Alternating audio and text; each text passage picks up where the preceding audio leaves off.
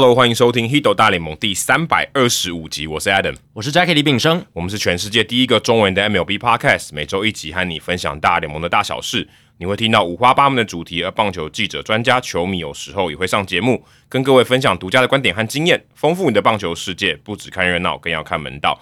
那也希望大家持续的透过订阅的赞助方案支持我们，让我们可以不间断的每周更新没有广告的节目内容给听众朋友们。我们有提供每个月三百、五百还有一千元的方案给大家选择。每当你的赞助金额达到一千五百元的时候，我们就会赠送独家的回馈品。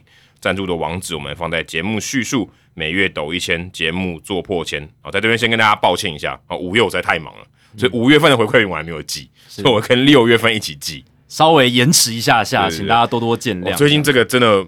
因为要做回馈品啊，还要寄送，真的时间上是还蛮花时间的。而且现在又是棒球热季嘛，所以这个 Adam 业务量也有提升，这样子。对对，还有台北市立棒球场啊，对，所以其实是比较忙一点哦，请大家多多担待。那我翻译的大联盟相关新书《心魔》，前 MLB 天才投手瑞克安吉尔 Rick and Kill 的运动失忆录，目前仍然在各大书店、网络商城持续热销当中，请大家多多支持，让台湾的出版界哦能够在未来带给各位更多大联盟相关的好书哦。好，这一集的留言时间，Spotify 上面我们上一集的这个投票哦，是问大家说，我们上一集有讨论七支开季表现不如预期的球队嘛？大都会、教室、蓝鸟、红雀、水手、费城、守护者，好像几乎是四分之一。我突然想到，这好像四分之一的球队，听起来接近四分之一，其实听起来蛮多的。对，其实蛮多都出乎意料，那这是好事嘛？因为有出乎意料的好，也有出乎意料的烂。对，那出乎意料的越多。我们这个产业可以讨论的事情就越多。哎，对，说这样说好像没错。对啊，而且大家看比赛意愿也会更强嘛，因为你那个有不可预期性很高。对对对对，如果大家都预期的发展，好像就比较无聊。对对对，所以这也是我们每次在季前讨论那种季前分析的时候，我们说虽然哎这些季前分析他们都有数据啦，都有一些分析去融入在里面，它产出了一个数据，可是那就是参考，然后也让大家对于每一支球队它有一个预期，说它实力大概怎么样。还是那个就是最无聊的版本。也有可能，对，就是你分析完就是那样，所以如果按照这样走就很无聊，因为它是模拟好几千次、好几万次，然后可能这个平均值的胜败数据是这样，可是实际打下去就是只有一个战绩嘛，对。不对？对对对，他没办法，我们没办法一百个平行时空打一百个不同的大联盟二零二三年赛季，没办法这样，对，所以。这也是我觉得看大联盟比赛好玩的地方，它的不可预行性真的很高，而且队伍数够多了。对，如果你只有五队或六队，可能这个预预期性就相对比较高一点。没错，所以问题就是有哪一些能在季末以分区冠军之姿挺进季后赛？那又有哪些会意外跌出季后赛名单之外呢？那请大家分享看法。那也有一些人是在这个脸书的社团，那 Spotify 上面的留言是比较少。那有一位听众叫 Ryan King，他说：如果蓝鸟提早做出季中交易。找来轮值三号等级的先发投手，不要再放 Alex Manoa 继续炸的话，应该还有竞争力去拼外卡。其实，在我们前一集录音结束之后，Manoa 就被下放了。对，Manoa 就被下放。他其实说的很准对啊，对不要让在 Man Manoa 继续炸的话，对啊，所以其实很快蓝鸟队就有所动作，这很合理啊。嗯，因为 Manoa 状况真的不好，而且感觉是呃有一些机制或者是配球上面可能要去做调整，蛮像 Roy Halladay 遇到的情况哎，有点像 Roy Halladay 之前就是。烂到爆嘛！可他前一年很好，突然就烂到爆了。可是 Roy Holiday 他在很年轻的时候，就是还没有烂掉的时候，其实他也没有强到像 Manoa 的地步。哎，对，这倒是真的。对，因为 Manoa 是有入选明星赛，而且算是整个联盟里面可能前十名。他有，他至少一年证明过他自己。对，那 Ray Holiday 当初就是一个哎中上还不错的一个年轻投手，然后有潜力。对，然后有一年就这样迷航了，而且甚至呃 Holiday 当初还找了 Harvey Dorfman 嘛，然后去帮他什么的。那 Manoa 不知道是不是有涉涉及到。可能 yips 就是投球失忆症，或者是一些心理层面的问题，这个我们不知道，但会严重到这样子的一个情况，就是至少数据上，那球团也意识到它的严重性，然后把它下放三 A，所以，嗯呃，应该是说下放到他们的春训基地。对，所以其实跟威哈的像，因为威哈德当时好像下放到一 A，就是你不是往后一级啊，你往后好几级。对，他等于是到春训基地。不是三 A 哦，是春训基地，然后重新去调它的 fundamentals，可能一些基本的东西。所以已经不是找比赛的感觉了，他就可能是真的有一些基本的问题要处理，要去瞧一下这样子。好，另外一位到 DAO，他说红雀还有机会爬上分区冠军，费城水手守护者季后赛无缘。哦，非常简洁有力啊，直接铁口直断这样子。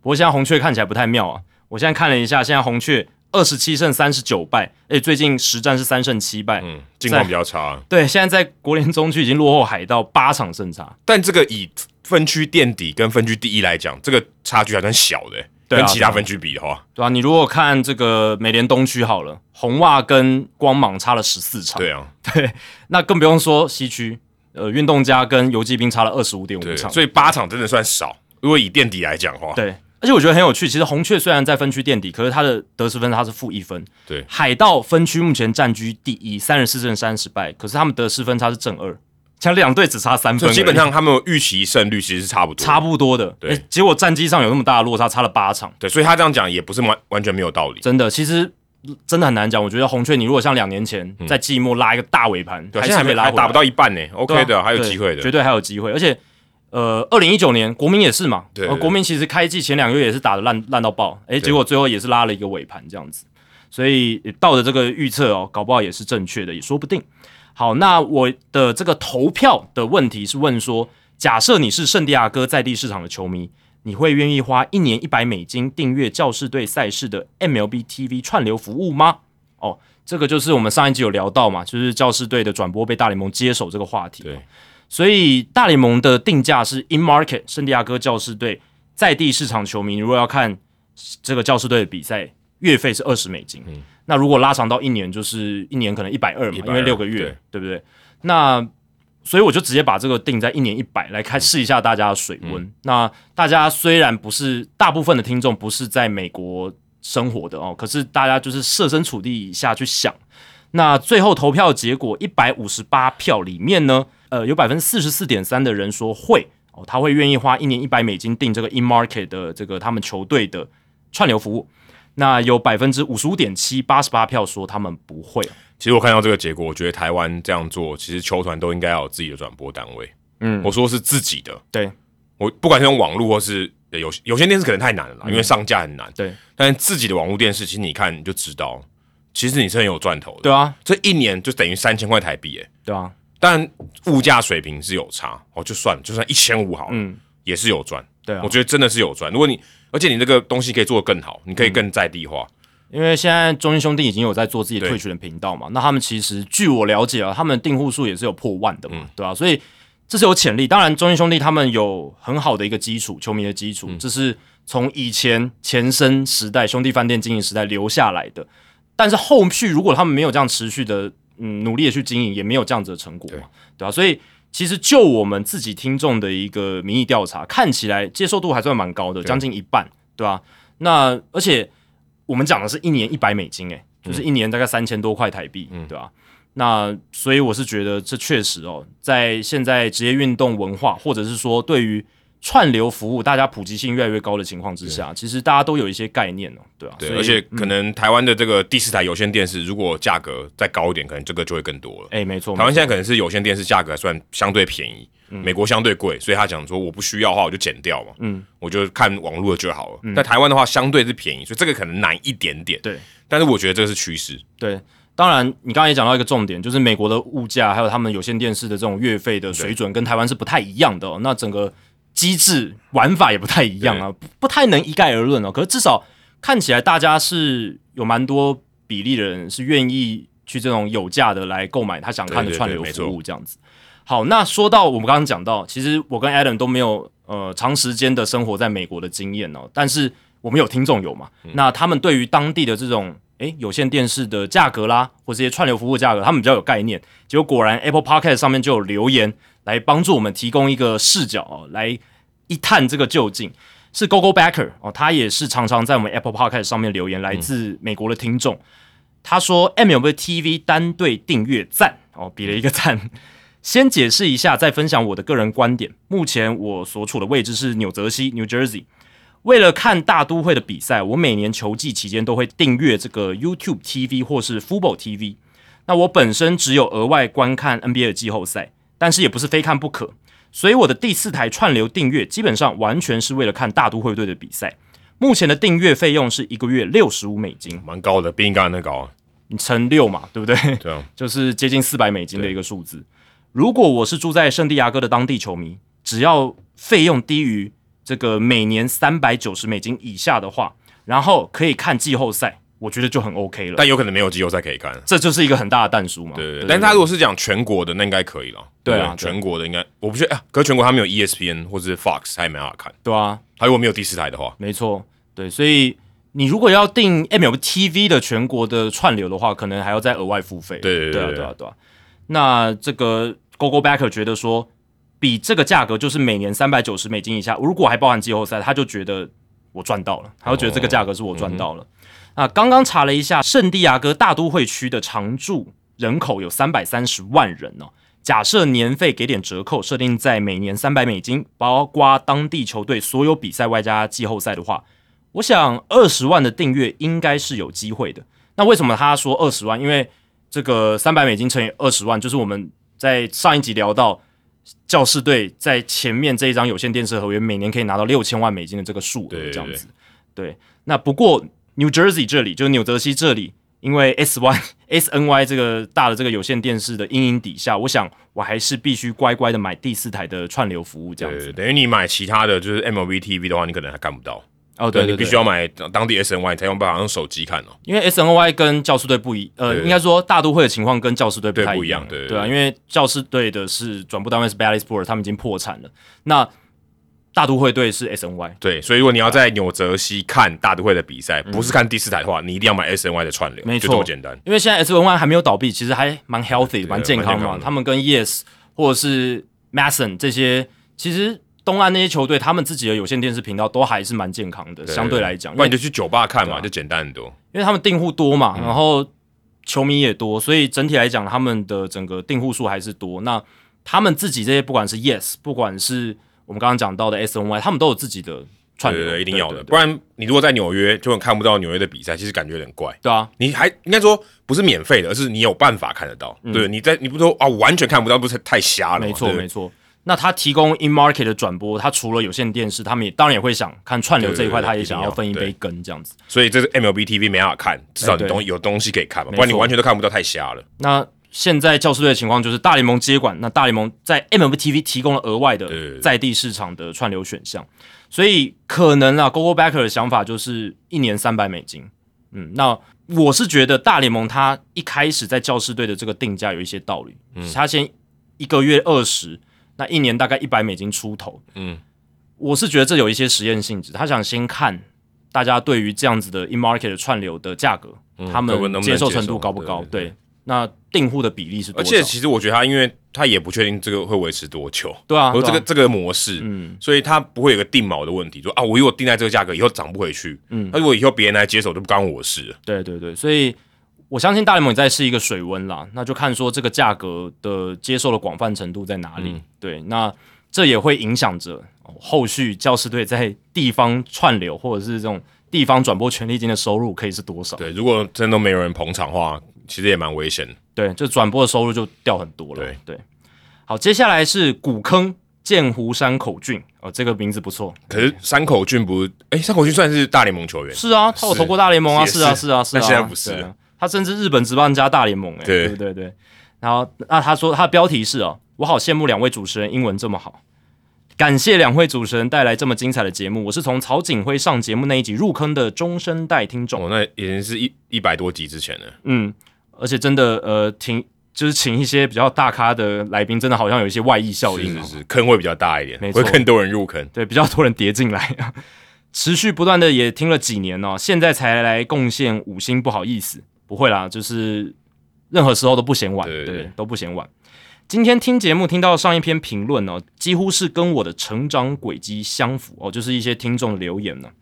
我也是从野猫英雄进到道奇之后，才注意到袁博士的抓住棒球热的转播。嗯，Catch the Fever。对，其实当年还是以看中职为主，没看多少大联盟比赛。不过每天晚上林伟霆主播的大联盟日报，倒是吃晚餐的时候一定要配饭看。所以伟霆哥其实从那个时候一直播那个大联盟日报，一直到好球带。嗯，这蛮真的蛮久的。这个横跨了三个、四个不同的十年了。对，而且我之前自己在播那个 MLB 哈中的时候，你真的会觉得。伟霆哥在你的脑袋里面，对吧？有点可怕，他已经有一点这种标签化的现象。就是你如果讲到，好像你会，你要觉得我刚刚是不是讲到伟霆哥的台词？就很多他的招牌，对对对对，真真的。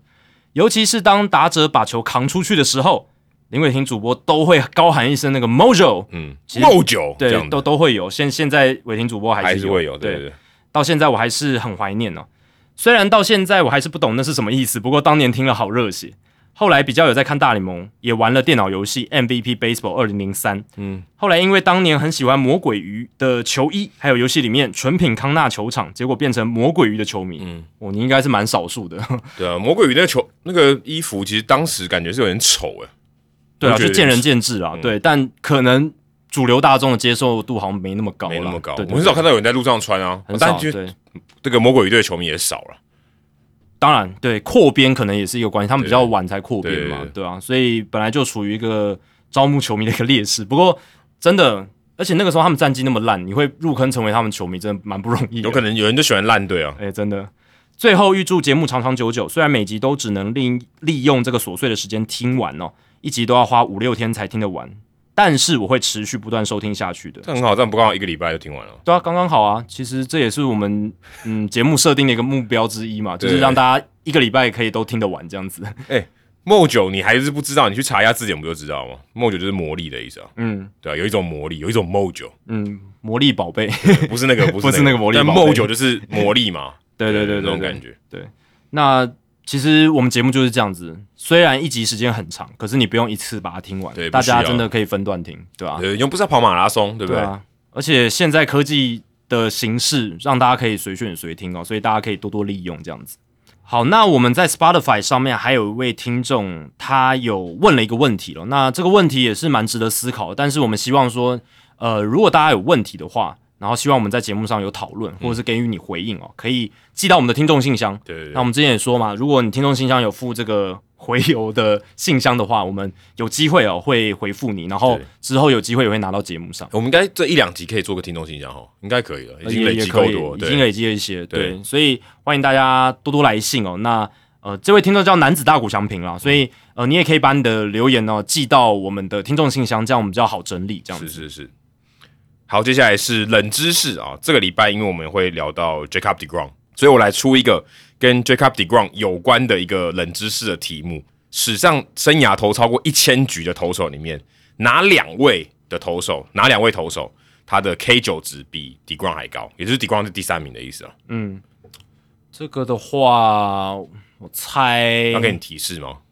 是不是有打比修啊？因为我记得打比修的那个什么最快三振，就是最快哦，在一定的局数里面累积到多少三振，是是是这个这些他好像是第一名，对不对？这些记录，对啊，对啊，对啊，好像第一名好像速度最快哦。嗯，但是 K 九值，嗯、对啊，就不太确定。嗯那我猜，我猜 Chris Sale，，Chris Sale 嗯，Chris 有两个呢，对我猜第一个是 Chris Sale，然后再来可能是不知道是不是 Randy Johnson，Randy Johnson。对我猜这两个好了。我给你一个提示好了，嗯，两个都是现役的。然后两个都现役，那就不是 Randy Johnson。OK，那 Gary Cole 因为生涯初期呢，他有蛮多赛季他的三振率其实蛮低的，嗯对，所以会拖累他的 K 九值。好了，那我就猜达比修跟 Chris Sale。OK，对，其实蛮有 sense 的，我觉得这个答案真的很厉害耶。但因为但我必须但我但我必须说，Jackie 的答案不对，但但他 Jackie 的答案很接近。应该也是在排行榜前几名、啊。对对对只是说因为之前常常看到达比修什么最快，就是在某个最短局数里面完成一个三振里程碑，所以就会这样去猜想。这样，可你不会觉得达比修有是那种超级三振机器耶？我的印象中他是很会三振，但你不会觉得他一直在三振。其实他生涯的前半段真来到大联盟的那几年，其实他三振率真的很高，真的很高对，真的是非常高。那是最近他比较头发比较是那种有效率的来解决打者，对对对比较不会刻意去追求三振。的脑袋里面印象他最近了。对对对，有可能。那 Chris Sale 是他转先发投手之后，他的三振率就超级高，所以所以所以我觉得，呃，猜他是会有可能接近答案这样子。那我们在主节目之后呢，会公布答案，在在社团里面就不要爆雷啦，好，让大家有一些猜题的乐趣。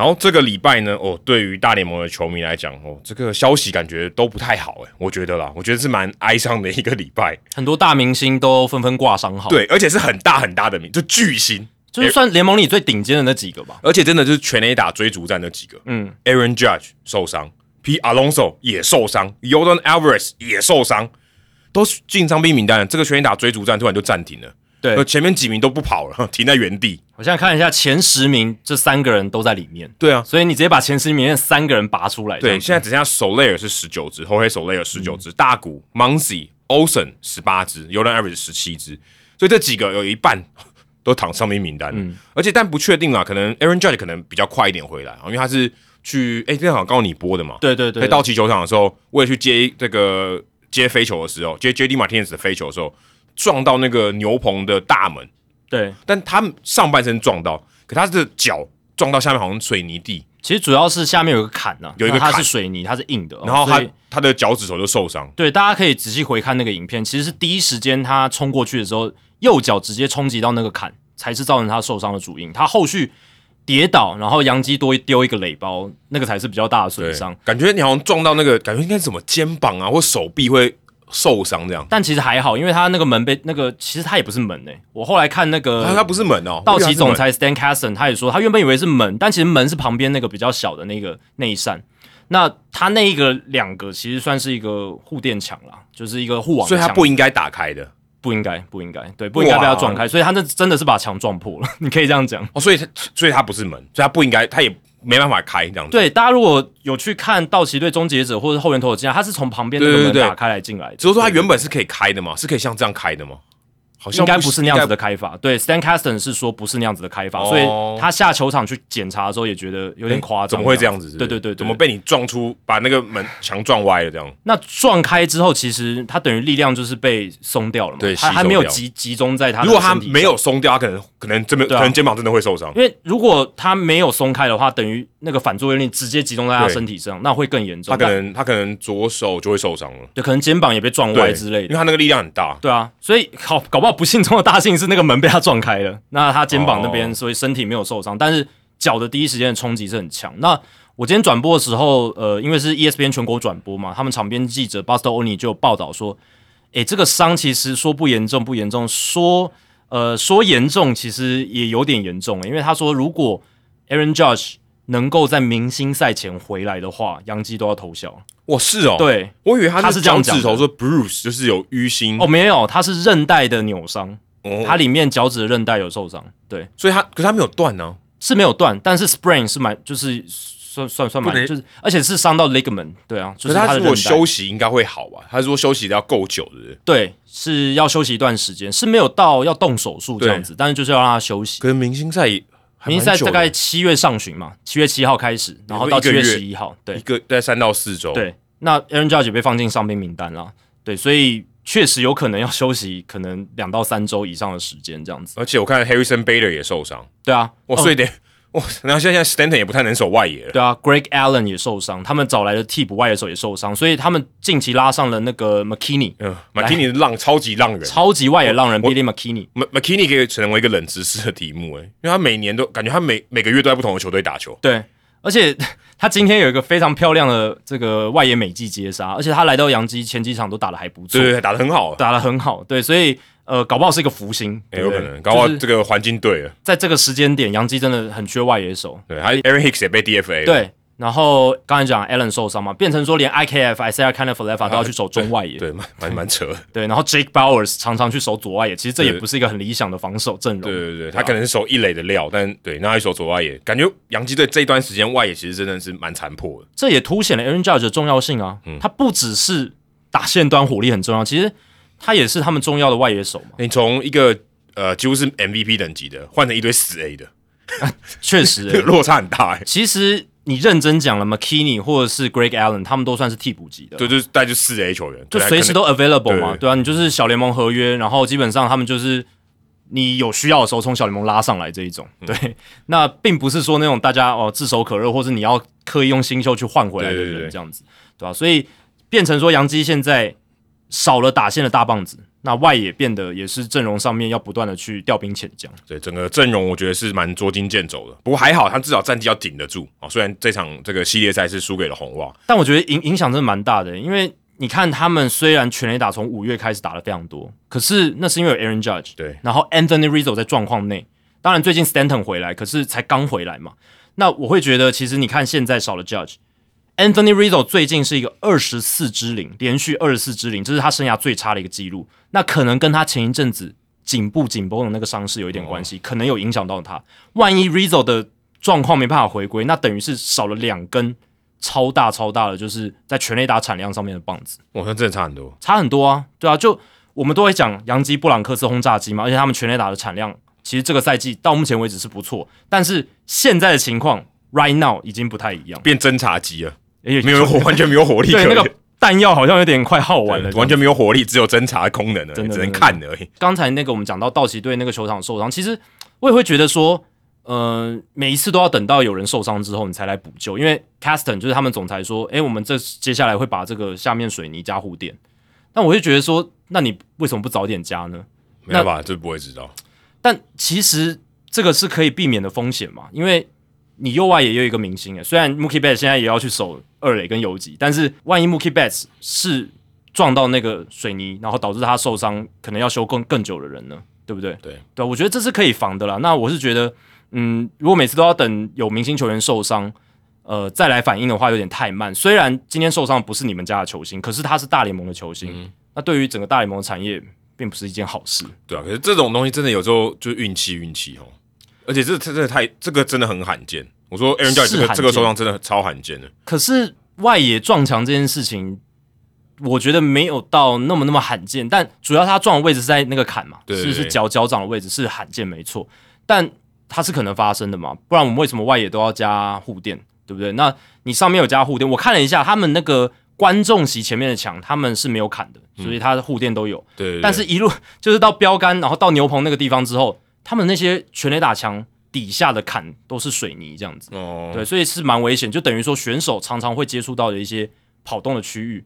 那如果万一他今天真的是脚直接去顶到的话，那真的就会容易受伤。但至少现在道奇队有要补救了，对，就是下面全部 padding 都加上去，对，全部把这个护垫加上去，有一个有一个牺牲者，还好不是自己队的，对啊、只能这样讲了 只能这样讲啊，对啊，对啊，但他势必是要做一些事情啊，不然人家舆论会讲话。嗯，可是另外一队也也是纽约的球队，其实也蛮坦白说，我觉得蛮衰。比亚朗索被出生球打到，嗯，哎、打一个主炮，而且其实大都会已经我觉得已经够惨了，基本上就他一个人在打了，就你偏偏打到他。虽然他的防守重要性不如 Aaron Judge，嗯，可是你打到皮亚当手，他也是今年现在是全垒打王，二十二支。他即便已经受伤了，他现在还是全垒打王啊、哦那他就当时在六月八号的时候被 Charlie Morton 打到他的左手腕，然后就等于是他前面那一只手啊，好像有一点这个骨头有点 bruise，就是有点淤青这样子，也是要休三到四周，所以他可能回来的时间跟 Aaron Judge 差不多、哦，也许是七月初，也许是可能明星赛前啊，运气好一点的话。也是要等啊，就是也不是说那种动手术啊，你可以马上处理掉的东西，啊不像说这个张玉成他是可以动手术嘛，你可以知道说哦有一个状态你可以改变啊，他们有就是只能静养，需要一点耐心啊、对，需要一点耐心，你也你也不能急，对不对？嗯，你也不能干嘛，所以哦这个对于大都会来讲真是雪上加霜，而且他们的这个他们没有什么除金嘛，他们胜率在五成以下，那对于大都会来讲真的是我觉得是蛮惨的。而且我我看到那个报道里面有提到一个很有趣的数据，皮亚朗手一个人哦就包办大都会百分之二十九的全垒打数，对，等于、嗯等于这样等于哦有三成都是他打的，其实我来补充一下，在今天是百分之二十七点八，因为他已经有受伤一段时间了。那 Alvarez 占太空人全垒打比例是百分之二十三点六，然后 Aaron Judge 是百分之十八点六，其实都比例都很高了。你就可以从这个数据凸显出，你说是 Jordan Alvarez，Jordan Alvarez 啊，不是那个 Francisco Francisco Alvarez。对我我讲的是我们刚刚讲那三个主角，就是受伤的主角。吓我一跳，我刚以为你是讲 Francisco Alvarez，不是不是不是，对，所以其实这三个人，Judge、Alonso 跟 Alvarez 在各自的队上，他们都是全垒打产量最重要的核心。对，那这个时候都被拉掉，尤其是呃，现在就战绩上来讲，其实这三队哦都蛮紧绷的嘛，都要去努力去拼嘛，都不是第一名。对啊，对，如果你今天说我是第一名，我还有点可以领先的空间，对不对？我可以可以稍微输，稍微不要那么担心，压力没那么大。对，而且尤其大都会是最惨的，因为大都会的境况真的很糟糕。然后最近实战两胜八败，然后他们的胜率已经跌到四成七，在国东已经掉到第四名了。嗯，那这个就跟我们之前预期，我们前面已经提到嘛，上一集就已经提到，已经差太多。然后你的打线本来是你的问题，也就算了，那现在主炮又受伤，嗯而且要修到明星周那个时候，就会变成说他们的打击的部分哦，真的是拉警报，很吃紧啊。最好的那个人已经为可以说是唯可能唯二的好正常一点的人都不行了。嗯，而且 Alonso 虽然打击率还是低，可是他就是全垒打够多了，对啊，他有办法把分数打回来，这最重要。你没有分数要怎么得分？对啊，你看他今年二十二发全垒打，然后 OPS 还是有点八七二，很高啊，很高对啊，OPS Plus 一三一三九一百三十九。但其实 Alonso 他在这三个里面全垒打打最多，但他的 OPS Plus 是这三个里面最低的，因为他基本上是全垒打，对，他没有什么二垒安打，他的打局比较低，然后他的上垒率也比较低，因为他的三振率也是比较更高一些的。所以你看 Aaron Judge 他 OPS Plus 一九三一百九十三，哦，几乎就是他去年的那种 MVP 等级啊。对，现在他现在如果没有受伤，他就是 MVP 啊。嗯，然后 Alvarez 就是 U 档是 U 档啊，他的 OPS Plus 一百六十六，哦，所以这个就是其实都是很顶尖的打者，但是还是有分三个不同的等级。对，而且 Aaron Judge 防守价值远比另外两个高太多了。嗯，但 Alonso 其实在一垒的防守还不错，只是他守的是一垒，对，守一垒就是大部分都可以代替的。哎，没错。那 Alvarez 的外野自然是没有像 Judge 那么好，只是 Aaron Judge 其实今年在外野的防守，我看他的 DRS 就是 Defensive Run Save 是负五，反而是比 Alvarez 还要差一些，可能只是短期小样本数据的一个现象了。那搞不好他长期的出赛，Aaron Judge 可以把他的数据扭正回来，但是至少呃现在看起来呢，Aaron Judge 光靠打击哦，就把他的这个数据冲的哦非常非常高，对吧？不过 o n Average 就是没有外力受伤了啦。他等于就不是，他不是什么撞到什么东西会被人家触身球砸到，就自己的这个侧斜腹肌受伤。对，那个就我我觉得问题就更大了。对，右腹斜肌，嗯，自己弄受就是可能过用力过猛或是拉到什么的，哇，那个可能真的要修更久哎。对啊，而且 u l a n Alvarez 他上大联盟这几年下来，其实大小的伤势也是不断呐。嗯，那他虽然过去两个赛季出赛数也都有超过一百三十五场，可是也没有超过一百四十四场。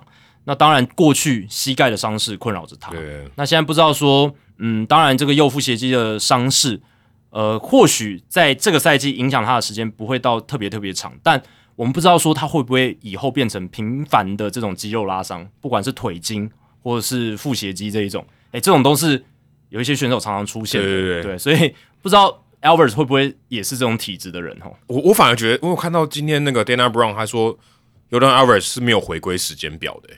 感觉就我听起来就感觉很不乐观，通常会给你一个大概有点乐观的数字，嗯，说哦，我们这个大概可以修多久，可能大概什么时候回来，然后他是完全 no timetable 的。尤伦阿瑞斯对于太空人队的打线，我想也也不亚于阿隆索对于大都会，也不亚于 Aaron Judge 对于杨基了。对，因为太空人队他们今年补强的重磅 Jose Abreu 打不出来，最近还不错，最近我播到他打还还不错，对，但。全垒打还是很少嘛，还是很少。他他主要是来轰全垒打的，当然他其实这两年已经又改变形态，他的全垒打变得比较少。可是打击率要有啊，他完全没有打击，打击率至少要有嘛。而且你也不能真的变成短就是长枪哎，甚至不能说是长枪，你还是我觉得要二十轰，应该是个基本盘。他今年可能二十轰岌岌可危。对啊，那如果你找来一个跟过去 Uli g r i l l 差不多长打火力，那干嘛不直接把 g r i l l 留下来就好？而且 g r i l l 打今年还还比他好。对啊，因为 g r i l l 他就是。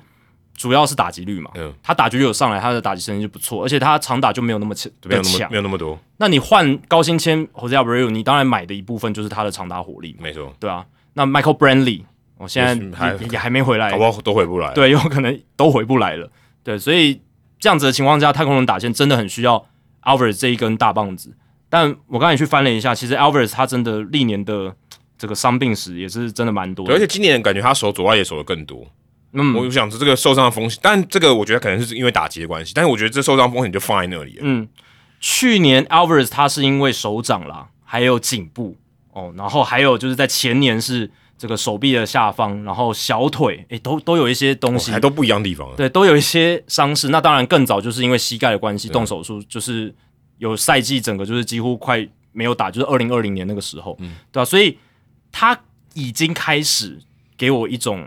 比较偏痛痛的印这种标签印象已经开始逐渐浮现，这有一点 boxing 的味道。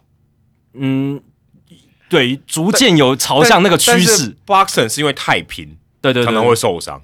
他这个应该不是，就感觉 u 当 Alvarez 也不是说因为去撞墙，对对对，或者是跑的太快了，所以造成自己的这种受伤，对吧？那 Alvarez 已经签了六年一一千五百万美金的延长合约嘛？当然，这张延长合约对太空人来说其实是很划算的。划算。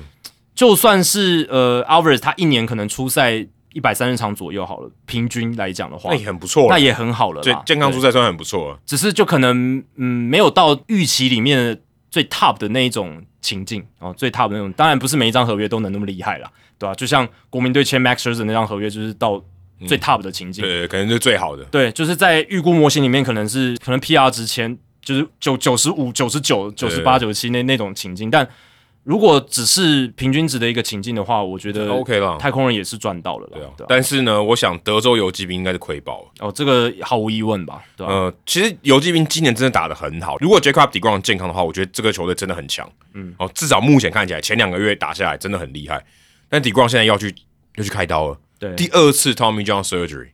对，现在还不知道说开出来他会是真的要换一个韧带，还是说他会用像 Trevor Story 那种就是支架的那种支架的，但就算是支架，其实他应该也要休养接近一年的时间，因为他投手，他不是野手。对，对，所以不论怎么样，横竖也不是那个 Bryce Harper 那种。对啊，他也不是，所以不管怎么样，横竖应该都要至少休一年。那最快最快，你刚刚讲的 best case scenario 最好的情况，他也要等二零二四年的可能八月九月才有机会回来。我觉得可能二零二五了，如果这样子直接让他对休到二零二五就好了。因为我刚刚讲是 best case 嘛，最好的情境。那正常的 case 应该就是二零二五年才能够回到大联盟赛场投球，那这个就非常非常的不妙嘛。对，而且其实今年他有好几次就投到一半就退场。嗯其实这个他那天他对洋基队，他下场以后就后来隔天就说要动刀了嘛。其实之前也有遇到他投一投就下去了、嗯，其实今年感觉他就是已经那个那个计时器已经看得到，你知道吗？一直在那边倒数的感觉，其实，在签合约之前，这都是可以预期的嘛可以。预期的。可是今年感觉你就好像在赌说他到底什么时候会爆炸。因为我们在讨论他的合约的时候，其实就已经觉得说他伤病风险是非常非常高，感觉就是一个定时炸弹，只是什么时候会爆而已。对，但今年那个滴答滴答的声音感觉就很一直快一直在一直在在在你耳边一直提醒你。他其实自从二零二零年之后，他就已经变成这样的形态，就对，从春训开始就可能会有状况，对不对？然后大部分时间最后真的都是有一些伤势，呃真的就是有，他也没有说那个倒数计时一直计数，一直就计时到后来都没有爆炸这样。对吧、那对于 Degrom 来讲，他自己当然不想这样。其实他在接受访问的时候，他是讲到流眼泪，讲到哽咽，哎其实这种情况很少，就是这种影片很少流出来、哎对啊。但通通常不会自己宣布嘛。对啊，对啊，对啊，他是自己来讲这件事情，然后，嗯，他对于这个感触应该是蛮深刻的啦，因为已经很长一段时间了，从二零二零年一直到现在。当然，二零二零年那年他是真的投的很好，但是二零二一年开始真的就是状况连连。那二零二零年那一年发生什么事？就是他的球速的激增嘛，对不对？那其实，呃，我们私底下朋友在聊的时候，我都会讲，其实 Jacob Degrom 他均速九十六英里的时候，他就可以拿赛扬奖了。但是他硬要吹到均速，我讲的都是均速，不是 max，不是最快。他硬要吹到均速一百迈、九十九迈，那变成现在这样，真的不只是用痛痛可以来形容，是痛到爆这样子的一个情况。嗯，真的有比较好吗？你去看他的数据，确实他在球数增加之后，他变成可能史上你 per inning 就是逐局的数据来看，他可能史上最强的投手。最强应该是最强对，可是他二零二零到二零二三年平均每一年的投球局数是六十四局，超少的。六十四局大概多少场？大概十十来场而已。大概十场先吧。十场对啊对，所以你看今年他也投了三十点一局就挂伤号，嗯，那等于说你的投球局数变成后援投手一年的量，对不对？差不多六十四局就差不多差不多后援投手嘛。但是游击兵是用了这个三千多万美金的，顶级先发投手的价格把他签下来，他今年的薪水是三千万美金，嗯明年要到四千万美金，对吧、那这个就是会丢到水里，没四千万别开刀。真就是我是觉得这个真的是，我觉得 Jacob Degrom 他，我是不知道他自己在自己的投球机制上，或者他想设定自己的投球策略，呃，为什么一定要这么的极端？其实跟我们上一集聊到的邦冈人，我觉得也有点类似、欸嗯，就是你的，但这个讲改变的形态是不一样的意，不一样的形态。但是你为什么要那么坚持呢？对啊，就 OK，你九十六英里你可以三振别人，你九十八英里当然可以三振更多的人。问题是九十六英里就够了，而且可能让你的这个韧带可以消耗不要那么快，因为这个、这个是基本上是证明这件事情的。你投越快，你韧带一定消耗越快，对啊，而且你的韧带搞不好，学实证啊，你的韧带搞不好比别人还更脆弱一点。对啊，现在呃，学界对于这件事情可能倾向于就是你丢的越用力，你的 max speed 越大，你受伤的风险越高、啊。是啊，对这完全合理。在同样的韧带的情况下，对啊，除非你是 Nolan Ryan，所以这就是一个 durability 耐久度跟你的极端球速之间一个权衡。他过去在均速大概九十六英里的时候，他一年平均可以投两百一十局，嗯，那是他最好的年代，两百一十现在超强的欸，超强了，好不好？两百一十局的话，按照他现在这种这种真的超强，他可以一个一年领五千万，我觉得都可以。二零一八到二零一九，他的速球四缝线球均速是九十六点五迈。那那两年他平均每年可以吃两百一十局，防御率二点零五，K 九值十一点二，ERA Plus 一百九，这个就赛就赛扬奖，他就拿赛扬奖了。何止赛扬奖啊！这种数据都是有机会去竞争 MVP 的数据了，对不对？对，那到了二零二零到二零二三，没错，他的防御率二点一二也是很好，K 九值暴增到十四，哇，这个是几乎后援投手等级的数字。很多后援投手还没有这个数字。对，很多后援投手，就算你是三阵型的、哦，呃，我觉得很多都没有，你也丢不到十14四很多，真的太多了。超多的。可是你变成你的 durability 耐久度很差，每年平均六十四局，变成一个后援投手的感觉了。那这样子的两权，就是你你去权衡之下，是真的比较值得的吗？感觉有点像跟魔鬼做交易哦，对就是我拿那个来赌嘛。对，但如果你单从 Degrom 的角度来看，其实他好像也没有赌错诶，因为他获得那张合约了。哦，你这样想的话，对不对？他合约是拿到了，当然就他个人生涯成就或他个人希望可以达到的生涯高度来讲，他可能没办法再达到可能他设想的高度，因为又要受伤又要受大伤。可是至少就经济利益的角度来看，他达到了，他达到了，因为这过去这三年，就是二零二零、二零二一、二零二二，真的让我们就是每一次看他投球都是舌，就是下巴掉到地上那种感觉，真的太夸张，从来没有看过这种投手。控球这么的精准，高的四缝线速球，外角低的滑球，就这样一直丢，就这样丢就好了，对，因为因为你都打不到，都打不到。我只要丢得进就打不到。他们就是那种你用电玩，然后设定速球九十九英里，然后品质九十九，滑球九最最快，然后品质九十九的那种就我就球威。告诉你我会丢那里，你都打不到了。没错，那在这样的情况之下，他确实让大家看到他在最巅峰逐局的这种数据可以达到什么样可怕的地步。但最后游击兵还真的也买单，五年一亿八千五百万美金。其实你要在他这样子的年纪，他去年是已经三十三岁，今年已经快要满三十五岁了，所以他跑完就三十八岁了，对。那在这个年纪，你还能签到五年一亿八千五百万美金的超离。谱。诶，老实讲，其实就他个人角度来讲，他搞不好是还赌对了，对不对？只是就对游击兵来讲，真的是亏大了。然后对他个人自己的自我要求，或者他想看到自己的生涯的轨迹来讲，可能也不是一个好的发展。对啊，诶，等于可以说名人堂机会就基本上没有了嘛。如果他再继续投下去，就可能有名人堂的机会，搞不好会有。我觉得搞不好会有，他现在局数真的太少，对啊他现在才一千三百五十六局而已，太少，太难。了。对但我包含前面了，我说包含前面你的受、这个受伤你没办法控制住嘛，所以真的我看到 Brian Kenny 他在那个他在 MLB Network 的分析的节目里面说，维持健康也是一种 skill，是啊，是啊，这个我觉得很重要，这个他们可能没有想清楚这件事情。而且其实呢，其实来说，就是 Degrom 他在大学时期他是内野手嘛，他有几手，对啊，他也有守过三垒，那他也算是比较晚上大联盟。他上大联盟那一年是二十六岁那一年，二零一四年的时候。所以其实很多专家在当初评估 Degrom 的时候，都会觉得他应该可以投的比较长久，他也许可以投到三十九、四十岁，都还是一个可以吃局数的投手。当初大家是这样预期，因为他在业余时期手臂很新鲜，相对新鲜，相对新鲜很多，比起他的同才、或者是那些顶尖的 top draft pick，就是选秀上面顶尖的那些投手，他们大学时期、高中时期就累积了很多的里程，他的手臂累积很多里程。底冠不是，底冠业余时期大部分时间是野手，所以专家会觉得，诶，他这一条手臂搞不好可以持续比较久的时间。他，搞不好也这么想的，所以他就一直吹，吹到吹到爆了。对，太极端了，就是你每一球用真的太用力而且，重点是，这是第二次 TJ，、欸、嗯，他已经开过一次了，所以你应该知道那个是什么情况。你你应该要知道你的韧带，而且这而且是第二条韧带了，你应该知道它是有寿命的，嗯。你应该知道它要使用的方式应该要怎么样。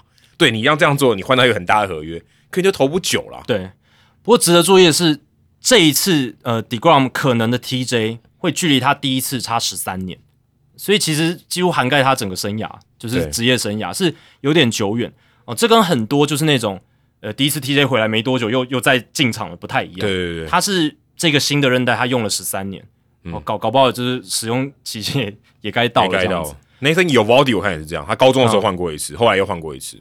我也看了一下，就是这个历史上所有动过两次 TJ 手术的人，然后挑出里面几个比较有名的。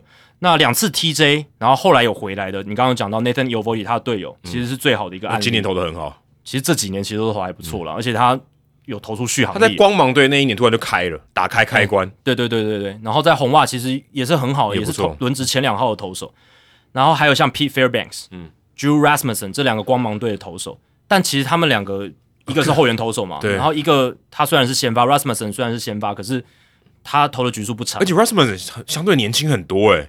而且 Rasmussen 又进伤病名单了嘛？对，又是因为这个韧带手手手臂的这个伤势，对吧？所以哇，Rasmussen 已经开过两次，已经开过两次了。哇，他真的很他很年轻诶。而且这里面呢，其实先发投手真的不多，还有一个先发投手是 Mike Clevenger，他生涯也有动过两次 TJ。嗯，那其他大部分都是后援投手，像是谁？道奇队的左投 Caleb Ferguson，他有做过两次；郭宏志有做过两次；韩职的这个呃林昌勇，他有做过两次；Walking Soria、Matt Bush。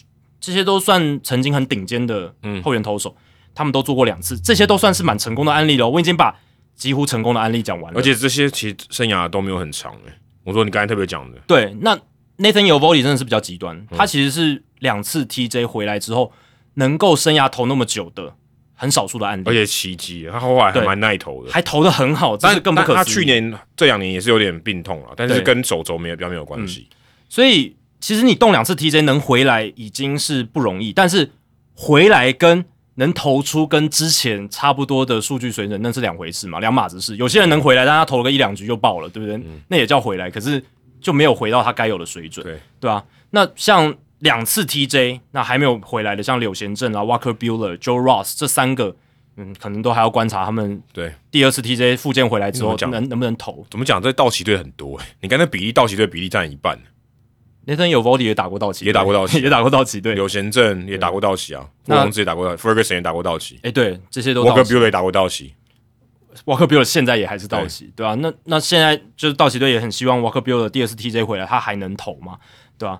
然后如果不幸要到第三次的话，那这个历史上就基本上你还能回来投就已经是奇迹了啦。那你回来投还能够投长的就没有了，没有了。Venters 也没有，Venters 不是三点五次吗？就较比较有名的就是我看了一下啦，比较有名就是 Johnny Venters，还有 Jason Isringhausen，他也动过三次。有他有那么多次哦。对，以前红雀队的终结者，他有出现在 Moneyball 里面。对对对对对，最早在运动家嘛。那 Isringhausen 动完三次 TJ 之后，其实后来还有回来，然后在大都会有投球。一四零毫升，对，一四零 一一四零毫升，他的名字很难念。对，但。他其实回来也变成很普通的后援投手，也不再是终结者了，对吧？所以三次 TJ 这种案例就更少。当然，现在 Degrom 是只有两次哦，可是你很难保在这张合约的后续，他会不会还可能要动到第三次？以现在的情况，感觉不是那么乐观了。这有种好像不想不能让你退休的感觉，好临时哦。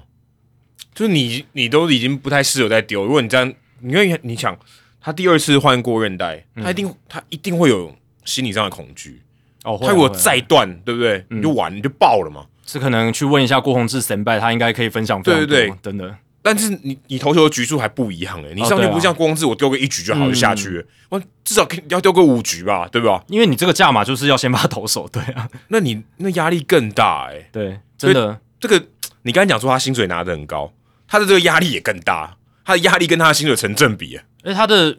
整个进入游击兵的方式，就是以这种休赛季头号签约的方式嘛，就是最大新闻。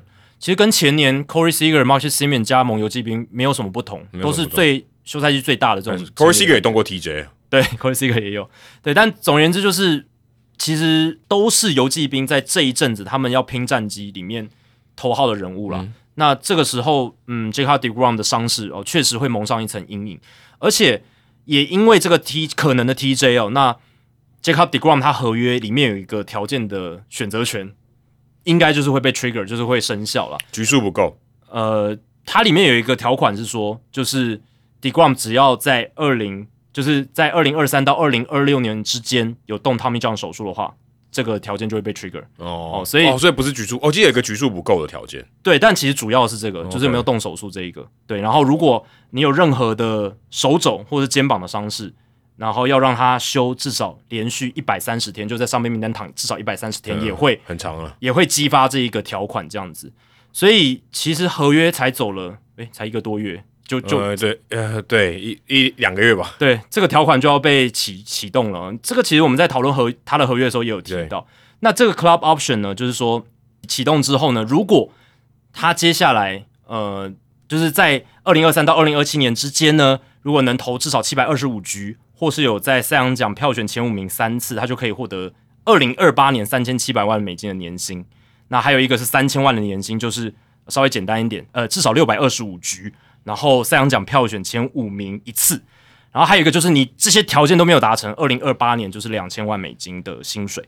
所以只要他动 TJ，二零二八年就会续留游骑兵，那薪水的条件会有一些不同。但游骑兵这一个帮自己买一个保险的条款看起来是要生效，就等于至少他们还能再拥有二零二八年 Degrom 再多一年，而且也是便宜的，对，相对便宜的，因为看起来刚才不管至少六百二十五局的投球，或是七百二十五局的投球，这个应该应该也达不到了，达不到。那就看 Degrom 能不能在合约的最后几年，最后三年，看他能不能拿一个这个赛扬奖票选的前五名这样子。这这个其实蛮难的，三十几岁的投手，而且赛扬奖票选他不只看你的主局的载智力嘛，他也看你能投多少局啊，而且看你的对手，哎，也看对手比你强就就就掰了。啊，对啊，所以这个难度有啦。那如果他都没有赛扬奖票选前五名，就只能领两千万美金的年薪。但其实到了那一个年份，二零二八年，两千万就变得很便宜了，但但搞不好很贵诶，因为搞不好他不能投，哦搞不好不能投他投的很烂不。能投两两千万。现在大家好像还可以接受，蛮多人把两千万丢到水里面。但你看红袜队今年 Corey Kluber 的情况，哦，其实如果 Degrom 真的走到那一年了，其实他的其年纪会跟 Kluber 现在差不多。呃晚景就是这样的，对，因为他们以前都是赛扬奖等级的投手嘛，当然 Kluber 速度没有像 Degrom 那么快，可是老化衰退都是会会有的嘛。那 Degrom 现在他在六月十九号就要满三十五岁嘞，那到二零二八年，大家算一下，加五五年啊，加五年嘛，就四十了。四十。那四十岁那个时候，Degrom 还能有什么贡献吗？而且我觉得这也没有什么潜力可循诶，基基本上没有啊。好像没有这种投手了。就你那么强，然后你这么晚还开刀的人，通常都可能以前都很早就退休了嘛，现在还要你回来，而且你还有一个这么长的合约在你身上的，这个基本上很少见的。最老开 TJ 的就是 Justin Verlander 了吧？，但他就一个而已，对啊，对不对？他只有一个案例啊。而且你他显然是后面还比较强，但你要赌他吗？对不对？你要赌他像这样的例子吗？那我觉得你还是不要赌好了。嗯，而且 Verlander 回来之后，虽然这才两年的样本，当然去年表现真的很好，但今年看起来就有一些状况了嘛，就不是那么的稳定了。对，所以呃，年纪那么大，他身体的恢复速度已经比较慢，你也会有一些老化。嗯，那你又再换一条新的韧带，身体的适应，还有能够持久度维持多久，这个都会打上大大的问号了。对啊，我们之前在一百四十一集的时候，我记得那时候连线录音，我们讨论过 Jeff Passan 写的那本《The Arm》那本书，那本书里面提到蛮多 TJ 相关的科普知识，如果大家有兴趣的话，可以去找来看。对啊，所以嗯，简单来说啦，就是不要丢那么用力，然后多一些休息。当然，用球数不一定一百哦，就是那个 magic number 魔术数字。其实有时候多丢几球不一定是真的会伤到手臂，你只要投球的方式是正确的，然后休息足够，休息足够，然后不要像 Degrom 这样子这么用力，每一球真的就是 max effort，就是最大的用力程度。其实应该也不会到这么可怕的一个情况，只是现在因为大联盟太极端了，因为大联盟现在所有投手他们都是 max effort，几乎每一球都是要使足了全力去丢。那在大联盟修改规则之前，就像我们之前讨论的，不管是投手人数的限制，或者是有其他规则修改来让投手诱因去配速，在那之前都会是这个现象啊。对，所以大家的韧带一条换过一条，而且大家现在对于 TJ 手术感觉就是，我觉得看的比较淡啊，就好像觉得可以接受，就是好，这是一个选项。对以前可能觉得是哇，这个你的生涯可能就毁掉一半或更多，那现在好像就觉得有点门槛可能没那么高了，好像大家就觉得没差这样子。可是对于开过两次 TJ，这其实是问题是很大，他有点他有点太低估这件事情了。那对啊，你签约的时候，这些球队其实对于他们来讲都都蛮不划算的，都蛮亏的。而且对于球迷来讲，你也希望他可以投得更长更久。对啊对于大联盟来讲，他也希望底光在场上是能拿出表现的。所以对于大家来讲，其实虽然他也许他的合约是拿到，这是可能少数的好事，但其实大部分都是输的。对啊，运动医学的进步发达，真的是让他们将 surgery TJ 手术，它变得越来越没有那种很可怕末日的那种感觉。那当然，你到第二次可能就真的接近末日了，但是第一次大家通常都还可以接受对，，觉得好像有点普通了。甚至已经有些台湾我是不知道，但是美国的学生运动有一些家长他会问说：“诶，我手臂我的小孩手臂已经有一点状况，要不要直接马上就动 TJ 了？反正搞不好到最后都是要动的嘛。而且我也听说有一些选手他换了新的韧带之后，诶，投球速变快了，投的更好了。对，这种其实这都我觉得比较偏迷失啦。你你能够维持健康，可能还是比较好。但是，如果你有伤，你要换韧带，这个是必要的。如果你还要延续你自己的生涯，可是基本上还是预防胜于治疗嘛。基基本上还是这样。那有些家长已经去有这样子比较呃奇怪的想法，其实也凸显出现在呃 TJ 手术变得有多么的普及。但还是要讲这样子的呃想法还是比较不正确的啦。或者说，我觉得一方面可能他觉得棒球的职业路是可以走比较长，所以他觉得说好，我可以冒这个承担这个风险。那如果今天想要换更大的这个 reward 的话，我可以先开。我以以前看，我觉得算了嘛，对不对？我我看什么时候会爆嘛，再说，对不对？现在我觉得没关系，我就先我先开这样子。他觉得他以后还可以还可以维持更长的职业生涯，这样，因为他可能觉得这个已经相对比较习以为常，然后附件什么的，这个稳定度也比较高了，他可以这样做。对啊，但你动了一次之后，第二次的这种案例就变得很 green 嘛，就是讲非常的暗淡这样子。啊所以我是觉得最好还是在整个业余时期就稍微重视一下这个手臂的保养。可是现在在美国业余成绩好像也越来越难，因为越来越专精化，李承勋也是还没签约就去开了啊，对啊，对对啊，对啊，很早就开了。然后呃，越来越专精化之外，那些 tournament 就是那种巡回赛啦什么的，也是让这些选手都呃变成为了让球探眼睛为之一亮。嗯，他的表现就是一定要 max effort，每就就一球都是跟就跟迪冠的心态差不多。急速投，对啊，那我觉得迪光真的很奇怪的是，他其实，在二零二零年之前，他已经是一个赛扬奖等级投手，他已经是呃建立自己很好的一个球界的地位了。他照理来说不用到这么极端，他并不是在球员名单边缘的第二十五人、第二十六人，然后要去争取那一个生存的位置，他不是。他其实是可以很安稳的，相相相对于安稳的去把自己成绩稳定的投出来就好，而不用去拼个极端值。但他还是却去拼了一个极端值，这样子有斗志啊，对，这是运动员的斗志。就有点像 c i n d e r g a 我们上一集也聊嘛，虽然他愿意做一些调试跟改变，他心里还是放不下他的球速。对，你可以不认同，但是你可以，我可以理解他。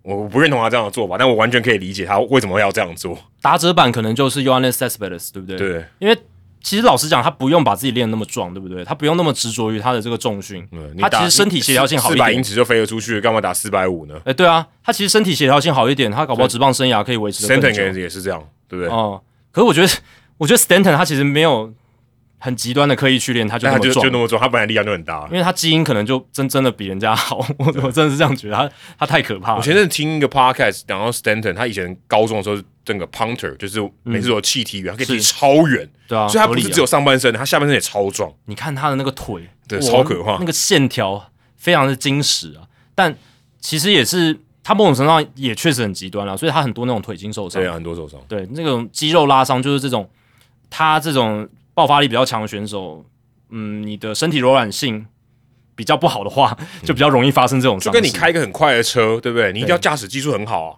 不然不然你很容易很容易翻车，容易出车祸啊、啊，对啊，你那个 margin for error，你犯错那个空间是很小的，超少的。哎、那个 F1 那个两百多公里在那边转弯的，你一百公里开直线都会晃了，好不好？转弯的时候，你刹车跟方向盘的握的方向那种旋转，稍有公毫厘之差，诶、都有可能变成翻车啊。对，所以这个真的就是这样，就是嗯你的这个冒的风险就在那里。那你如果真的技术很好，你围走在钢索上，那你可能可以成功。对但大部分人很难。你刚才讲到说安逸，其实我觉得 Bruce Bochy 原本退休应该很安逸，应该不会出来。我还记得我当时二零一九年我去巨人队友去采访的时候，就就采访陈文英的时候，那时候 Bruce Bochy 刚好是他那一年要退休嘛，嗯，然后他有跟那个球迷那边讲话嘛，感觉讲感觉好像就要归隐山林了哦，只是偶尔带带法国队这样，没想到又被请出山哦，今年来带游击兵队，嗯，诶，刚好运气也算蛮不错的，刚好给他带到一个哇一一带就开红盘，现在是全大联盟第二名的球队，嗯，仅次于光芒，但光芒是比较强啊，四十八胜二十败。现在其实游击兵也不差，四十一胜二十三败哦，在我们录音的今天，对。最近才跟刚好跟光芒三连战呢，我头对头，对啊，这个是游击兵队史最佳的开季头六十四战的战绩，之前是一九九六年四十胜二十四败，所以现在超越了。很强哎，代表说他们队史上最强的开季。对，这个前面六十几场比赛，然后你刚刚讲，虽然光芒队现在战绩还是优于游击兵，可是他们得失分差游骑兵的得失分差目前正一百四十九分，是比光芒队的正一百四十分还要好。所以其实预期战绩应该是游骑兵要比光芒队好。没错，没错。所以现在他们得失分差甚至还超车了光芒。那当然，嗯，Bruce Bosch 有没有功劳？我相信有一些，但是我相信绝大多数啦，还是球员阵容是要负比较大的责任。对，今年感觉他们能打好的都打好了。嗯，那就是刚我们刚才讲说，低潮的人几乎没有。对，你该有的主炮都都算是发挥正常的水准啊，没有那种特别低潮的。对，那投手群的表现大幅进步，然后尤其是先发轮值，这是一个很大的关键。他们休赛季的先发投手补强很重要。有 Body 拿了九胜诶，对啊，才才打到六月多就九胜了。然后再就是他们打击群得分高效了，就是这个得点圈打击率非常高，所以我觉得主要是这两个环节让他们这个赛季的表现。是特别特别的好，John Gray 也算是算这有符合他的那个合约了哈。今年投的也非常好，我觉得有啊，我觉得有。对，现在防御率是二点三二，哎，很猛哎。我看他 WHIP 值超夸张，居然不到一哎，零点九六四。嗯，对啊，所以你看 John Gray 他的投球成绩也有投出来。当然，他虽然防御率很低，可是他的 FIP 投手独立防御偏高，四点一七哦，因为他还是会被打全垒打，然后他的整个三振变少。哦，这个三振是没有来的那么多了。他过去在洛基队 K 九值在九以上，但今年呢是只有七点七，所以这可能是一些警讯了。而且我觉得游击兵现在整个开季的荣景，他们要好好把握，因为我觉得接下来衰退的几率是非常非常高。哦，你看看看衰哪一点？看有有两两点，就两个大重点。第一个是投手战力深度不佳，哦，这个风险非常非常大。底光倒了。嗯，对，然后再来就是。得点圈打击率会均值回归，这个我们上一集有讲。那投手的深度其实真的蛮烂的。你如果去看的话，底光受伤是一回事，但底光受伤之后，其实 Dan Dunning 跳出来，其实投的还不错。嗯，但除了 Nathan y o v a l d i Martin Perez、Dan Dunning、John Gray、Andrew Heaney 这五个投手以外，他们的 organization 整个团队，包含小联盟的一个先发投手深度是很糟的。嗯，你接下来下面基本上就要去小联盟挖人了，可能 Spencer Howard。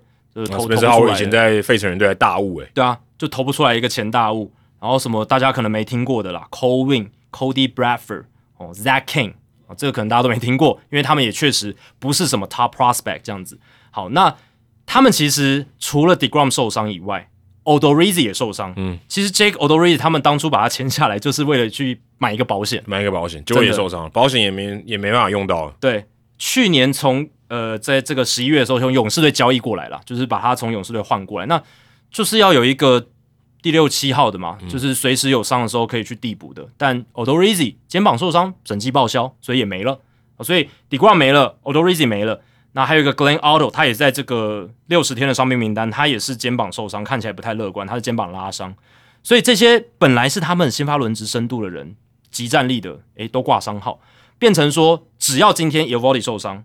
或者是 Andrew Heaney，他也是一个痛痛人，也受伤的话，嗯，其实这五个人里面，只要有一到两个人受伤，他们先发的战力顿时哦就会很危险了，就会很危险。但是呢，可以交易啊，对不对？如果他们战绩好，他觉得哎，我有钱，我有这个动力去交易啊，来补先发投手，我觉得这个还相对好补一点。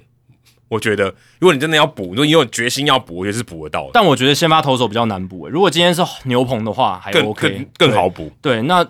先发轮值，我觉得比较不好补，尤其是，但他我觉得他更容易下定决心要补，因为他那很明显是一个洞。但我们上一集有聊过吗？今年的交易球员市场应该是会非常的所谓的，应该是叫什么卖方市场吗？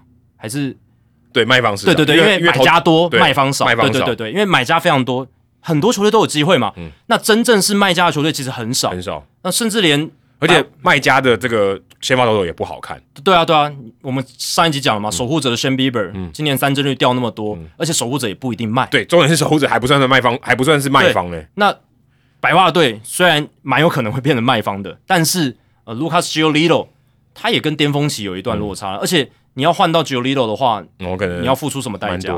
对，那游击边农场又跟以前是有一段落差了，他们已经大物新秀 Young 他也上来了，对对，所以。我是觉得真的比较陡一点啦，这个是我会比较担忧的部分。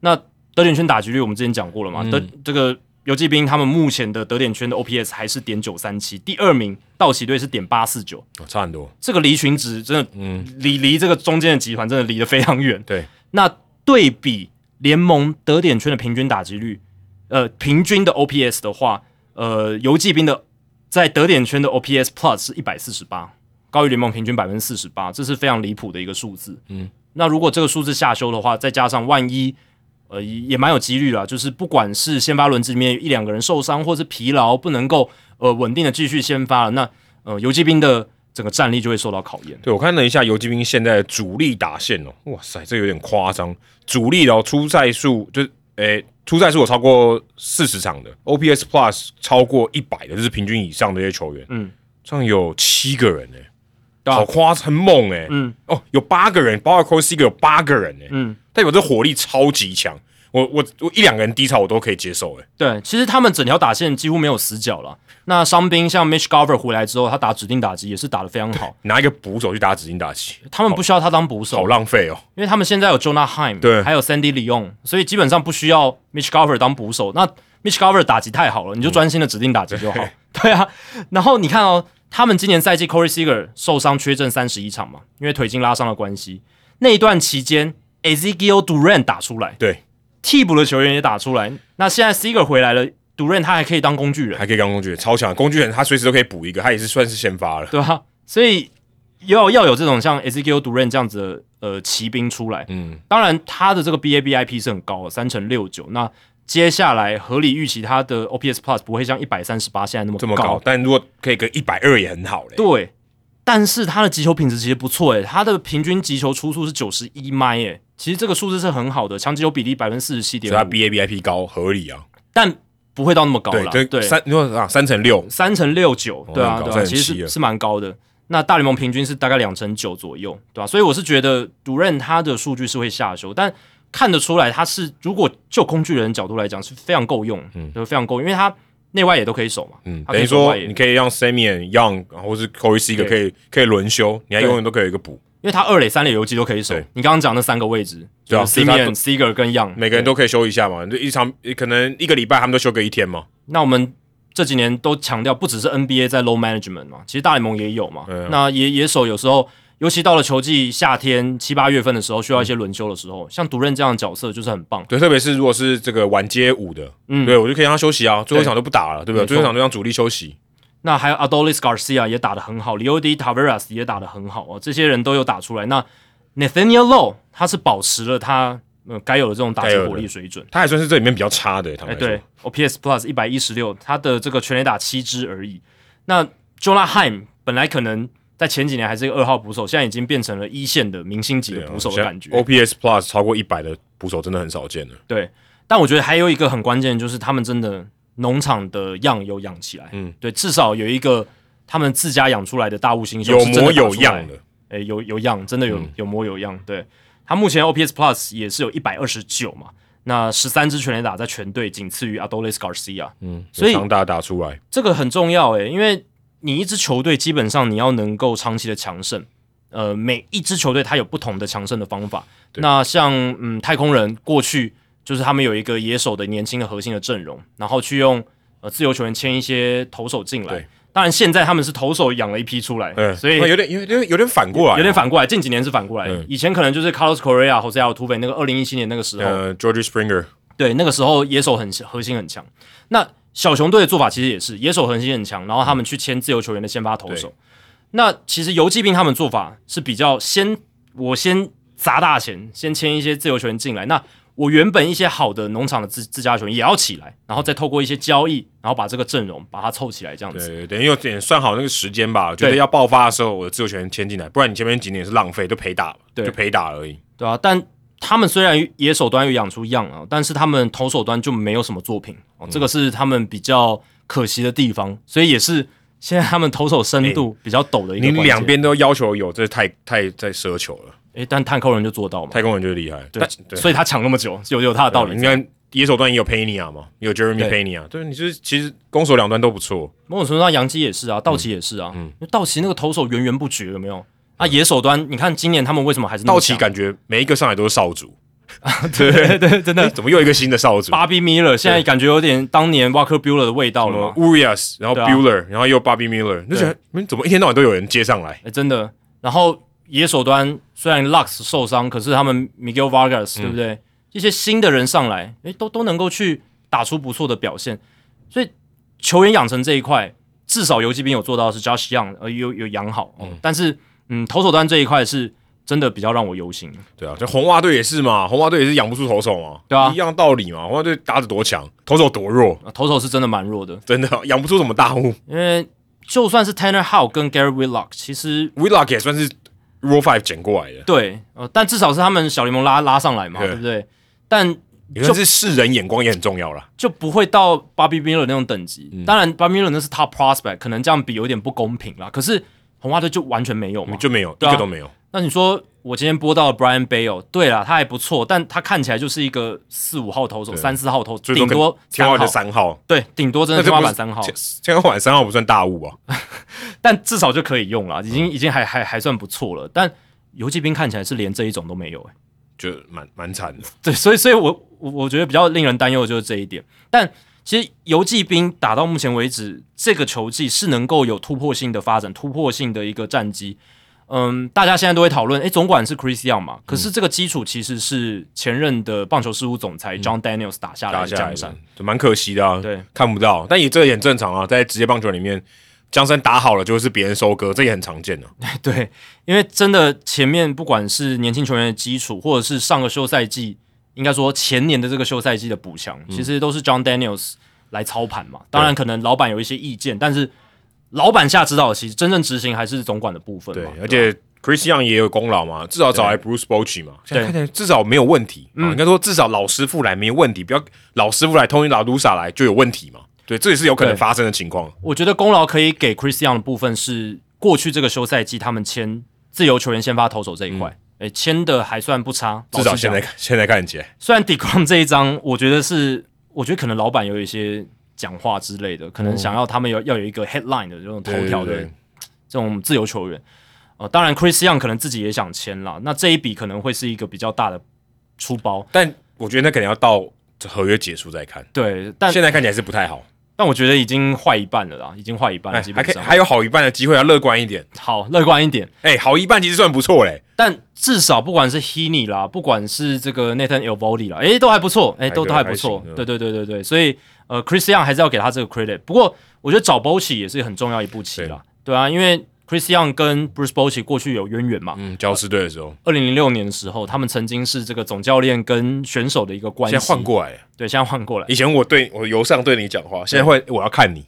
Chris Young 等于从下面到最上面，但他永远都其实 Bruce Bochy 跟他讲话应该都是看往上看了。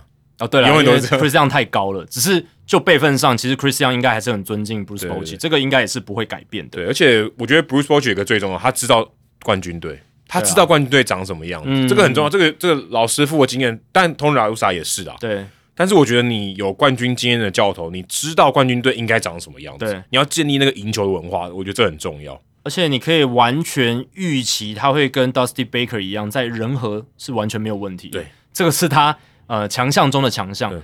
他跟 b a n g a r 呢都可以 body body handle 的非常非常好，甚至呃 Bruce Bochy 很常在。访问的时候说，这个邦加呢是他带过的选手里面，他真的非常最重视的一位之一了。还没来，还没来，对啊，还没来的游击兵哦。因为他们那个师徒形式真的很强大。那我们顶光倒了还没来呢。之前在讲嘛，就是会不会就变到游击兵，就是邦加呢？但现在看起来应该不机会哦。应该我觉得时间太久了，这个中间这个发酵期太长了。对了，对了，其实这个时间是有一段的啦。那而且现在就是已经可以用底薪签邦加了，但都还没有。对，但那。但但我觉得什么时候有可能会发会发生，就是游击兵先发轮值开始受伤，开始有人倒下之后，搞不好就会考虑他，也说不定。其实对，这是蛮 easy target 哦。对啊，我觉得蛮容易的，因为他如果要来，邦刚来一定双手赞成啊，我赶快赶快去，对不对？嗯，因为老师傅、呃老长官，而且还波起在那边。重点是这个球队也很强，对，有机会赢嘛，有机会打进季后赛嘛。但反过来看，就是因为。战绩压力很大，这支球队战绩压力很大，能不能容得下邦加呢的这个犯错的这个次数，对不对？会不会一两场先发就把它弄掉了？响尾蛇也容错蛮多的，还现在战绩很好啊。但响尾蛇其实，嗯，今年技术他们可能没有预期说今年战绩会那么好，对对吧？他们现在是国联西区第一名，他们已经超车道奇，而且已经领先领先三点五场，对对，这个是蛮厉害。那回到 Bochy，他其实最近已经超越了这个 Walter Alston 这个传奇教头，成为。总教练执教胜场数排行榜的第十名，Top Ten。对，现在是两千零四十四胜，两千零五十二败，哦，胜率快要接近五成了。哦，还还不到五成呢。对，因为过去巨人队其实在没有打进季后赛那几年战绩都不好了，所以他胜率其实是在五成以下。这其实冷知识也可以考诶。哦，对啊，对啊，对啊，这个蛮容易错的。你认为 Bruce Bochy 应该是一个五成胜率的小，至至少五成胜率的教练？呃，冠军那么多，对不对？但其实例行赛的战绩其实并没有到那么好。可是今年游击兵例行赛战绩很好，应该是可以有机会帮助他往上拉一点。对，可以拉到五成这样子。那 Bruce Bochy，你刚才有提到说他在带完巨人队之后，其实那个时候他是真的想要休息的。其实那个时候他真的是告老还乡，所以。Chris Young 能把他挖出来，真的不容易。但后续啊，他我听他访问，他其实几年过去之后，他其实心里的想法有一些改变了。他还是会养。我说养是对于那种冠军的渴望啊，或者是那种带兵，然后一起带着团队达成一个重要成就那种感觉，他还是蛮念念不忘的，又开始那种感觉，怀念战场的感觉。对，而且有时候，诶，你休息久了，你也觉得休息够了，你当初那种疲劳感或者是那种。倦怠感会渐渐消失哦，可是你开始又跃跃欲试了。可是这也要别人给你机会啊！呃，对啊，对啊，对啊，一一个算他是老人了嘛，算算老了。但我觉得还有人把你请出来也不容易啊。但我觉得像 Bochy 这一种，Dusty Baker 这一种，或者是 Showalter 或 La Russa 别人还名人堂呢。但 La Russa 我觉得不太一定了。哦，但我觉得像 Bochy 啦，像 Showalter 啦，或者是像呃 Bob Melvin 这一种，他们就算被 fire 了。他们如果说他还想要继续带兵，一定还会有下家。我觉得一定都还是会有，因为我觉得拉拉鲁萨比较不一样的是，他真的自我意识或者是个人风格真的太强，超级强烈。那我刚刚讲这几个像 Bochy 啦、Showalter 或者是 Melvin 或者是 Baker，他们不是没有个人风格，可是我觉得他们在人和上面，或者是那种跟管理阶层的沟通上面，他们是不会比较不容易闹翻脸那一种。对，比较不容易说就动不动就呃吵架啦，或者是除非真的。休瓦特过去在精英队尾巴那时候，真的是嗯球球队感觉有点烂掉那种情况，那是比较极端。但基本上，我觉得他们都是能够嗯蛮能够嗯适应一个新环境的感觉。你看休瓦特他换过好多队，换过好多队，游击兵也打过啊。刚刚讲游击兵他也打过，响尾蛇、游击兵，而且其实游击兵的底子也是那时候他奠基下来，后来被 Run Washington 某种程度上是收割了，对啊，然后也对到拉鲁萨，对啊，好可怕的一个量子纠缠啊，不断的在纠缠，纠缠来纠缠去。那 Baker 也是啊，他到哪里其实带的都还算不错诶，都都当然早期的时候可能真的会比较操投手，可是其实小熊队那时候战绩也不差，对吧？所以我是觉得，嗯，Bochy 他说他要带兵，就算 Christian 不出手，我相信也有其他那种有竞争力的球队会想要要他，因为 Bochy 他自己也说，他付出，他就是要去有竞争力的球队，他他不带重重建的球队，他说的非常明白，我觉得不太可能这么。说话的也是嘛，我觉得他们不会，他们不会想要做这种事情的，因为这种我觉得比较像是建立他的 resume，就说，哎，我可以带一个冠，我可以从无到有，哎，不能说无到有啦，从有一个有有被看好、有潜力的球队带成冠军，都是带成季后赛球队。可是我已经不需要证明这件事情，对他们他早就不需要证明这种，已经做过这些事。我是要 repeat 我的冠军，好不好？我要想办法把我的冠军经验带过来的。他可以直接比较 fast forward 啊，就是直接到了这个。最后一个关卡，这种这种层级的球队，就是底子已经建立起来了。那整个舰队已经球队型都已经出来了，那就剩下最后一轮，就是要把战绩打出来，然后季后赛能够夺冠。那这种地步的球队，就是 Bruce Bochy 他在这种执教生涯，在到了这个阶段，然后以他的地位跟抗战，他想要去做的事情。诶，他在大联盟执教已经是第二十六年嘞。他已经四分之一个世纪都在当总教练。你出生几岁的时候在当总教练？三岁，一岁，一岁。一九九五年第一年在圣地亚哥教师队带兵。哇塞！当年 Bruce Bochy 才四十岁，非常年轻。我那时候那个以那个年代算非常年轻的，对，算算非常年轻的教练了。对，那个年代其实对啊，教教练年纪跟 Baker 差不多，Baker 也是很年轻他也带嘛。对啊，但其实你说那个年代你要出现嗯什么三十几岁是。很难，很难。那个时候不太可能。对，那个时候不太可能。那时候现在比较常见。那个时候球员搞不好比你还老哎，那很很难带啊。对啊，对啊。阿里马莫这种是不会出现的。对对对对，或者是 Rocco Baldelli 这一种也真的很难出现对，因为人家不服你嘛。那时候还是对啊，我觉得你对于数据的理解那一靠那个优势、那个特殊性，那个那个时代不存在，所以对啊，那个时代要出现这个，可能太难了吧？可能是你是老板的儿子吧，才有机会吧？对啊，而且虽然嗯，美式文化里面可能比较少那种呃。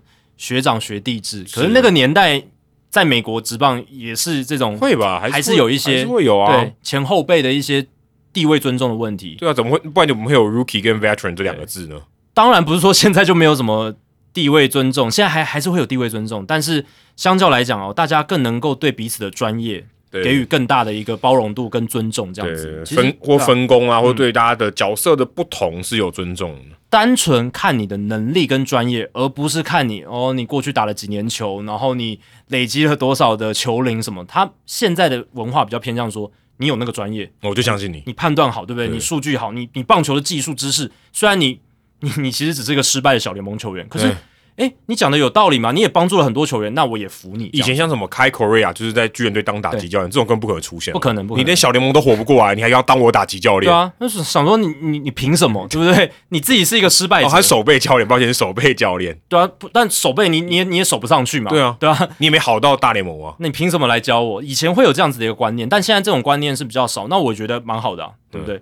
而且现在女性教练也越来越多了嘛，，女女性教练还没打过大联盟的，对吧？以前他们还会说，哇，女性球员你们不是可能都会嘲讽说，就是有一些性别歧视，说你不是打垒球的嗯吗？怎怎么来教我什么之类的。但现在你看这个观念也越来越比较消消除，我觉得这都是蛮好的，蛮好的。我觉得专家化啦，specialize 这嗯个这东西蛮重要，而且现在可能球队也比较有钱啊，可以请更多的人啊。以前以前可能一个人要通才嘛，要会很多，对对，现在不用，你会一种专精那个就可以了。嗯，对然后我整个部门里面各式各样的人，专业人才把他害了进来了，对啊、像巨人队就害了很多教练，对啊，所以他这个是我觉得是有他的脉络，可是 Bruce Bochy 的冠军经验那是比较难啊，比较很难被取代对，这个冠军经验是不是你可能每个人都有？因为你要一个球队每个人都有冠军经验，其实蛮难的。对，除非你那个球队就是那那一组人就拿过冠军。就除非就是太空人队在这个拆掉他们原本的核心之前，那真的队上几乎大部分人都有这种冠军经，验，所以这个是相对比较难。那刚刚有提到说，哎，养成啊，或这些新秀，最近我觉得我自己啦，我在看大联盟，我真的现在很想看红人队比赛。呃，这也是真的，我也是，我也是，就是你会觉得，哎、红人队现在，我们先不讲说他胜率是不是超过五成好了，但你会觉得他蛮有希望的，嗯，哦，就觉得这个球队如果三十队要挑一队，哦，除了可能我自己支持红袜队以外，我会想看红人队的比赛。而且我会觉得很有看头啦，就是呃娱乐性，我的预期会提高，对对对对对对你会期待有些事情会发生，对，因为他们有火球男，有 Hunter Green，然后最近又是 Ellie De La Cruz，我们今天的主题被拉上大联盟，他们都是那种呃，你不用看大样本数据，你看小样本，你看他的球直球威，你看他的挥棒的速度，你看他击球出速，他的跑速，就马上可以获得娱乐的这种棒球员。德拉 Cruz，我觉得他也很有明星的感觉嘞。有，我真的觉得，因为你看他上来讲话也其实蛮嚣张的，他已经说他是全世界跑最快的男人了，对啊，很有自信哦，真的很有自哎、信，这个需要，我觉得大联盟需要这样的人。就有点 swagger 这样子，有没有？对，人家都可以看啊，那你是不是真的跑很快？今天就我们录音的这一天，他对红雀队，哇塞，真的他真的说到做到、欸，对啊，一个内野安打就真的是跑超级无敌快，每秒三十一点九英尺，超这这。这是本季跑垒极速最快的一支内野安打。这这真的超级快，就是最快的。就也没有人比他更快，对。然后冲本垒也超快，对，他真的很狂啊！其实我看到 Ellie De La Cruz 他的这个照片、他的影片的时候，我第一时间就是想到 O'Neal Cruz。对，他们两个的型真的蛮像，当然 O'Neal Cruz 更高更大些，一点对更高大一些，更高了四寸了，对。那在 Baseball Reference 上面，O'Neill Cruz 是两百零一公分，然后 De La Cruz 是一百九十六公分，差但差五公，差不多，对，差差不多，就是，然后他们都来自多米尼加，然后呃，皮肤非常黑，然后就是看而且高大又瘦的左打，对对对对对超像的，但 De La Cruz 他甚至是左右开弓，对对，他哦他又更多元，哎他左右开，对对他不是左打，哎对，他他是左右开弓，对他更多元。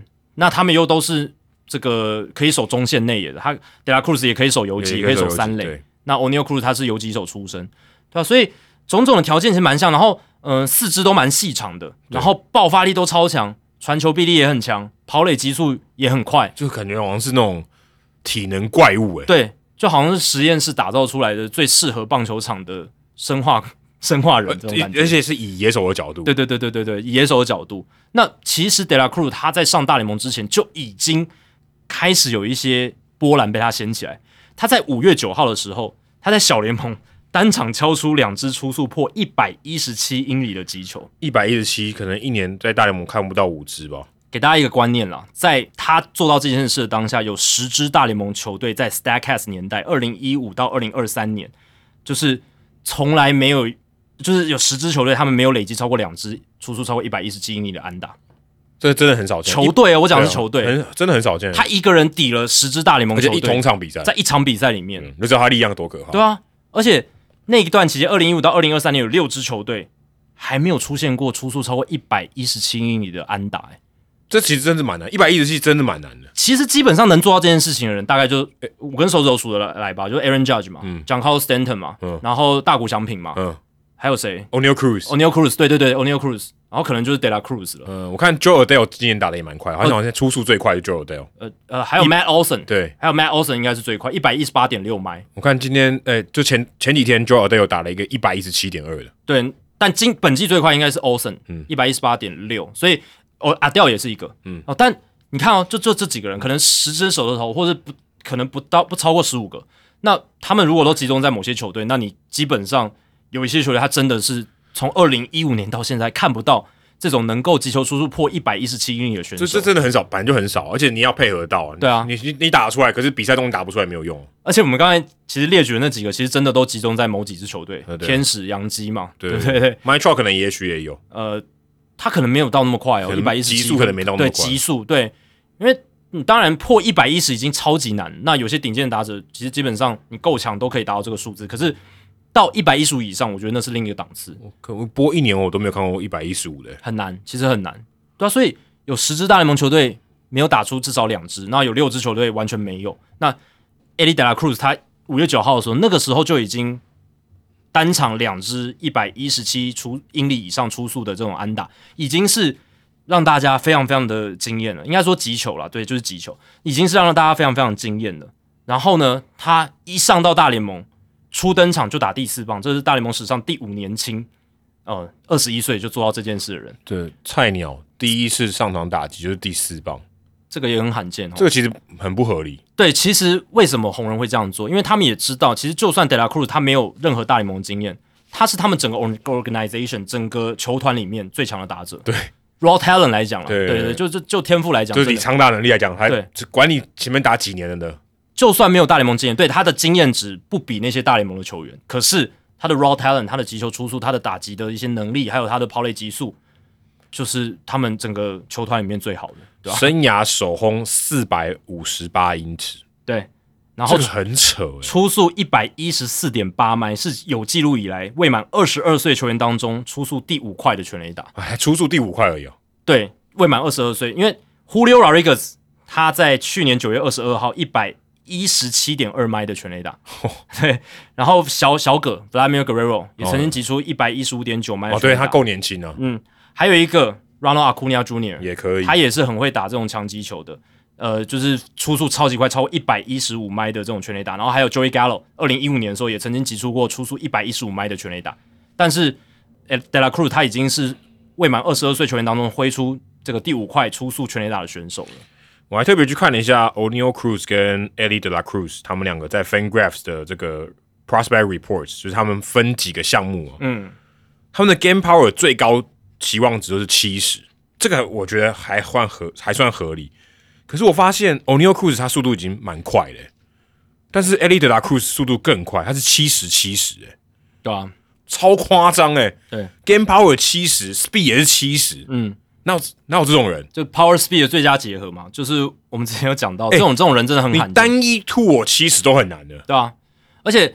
在这些评价系统里面，史上唯一一个可能综合评价八十的，就只有 Wonder Franco 一个人。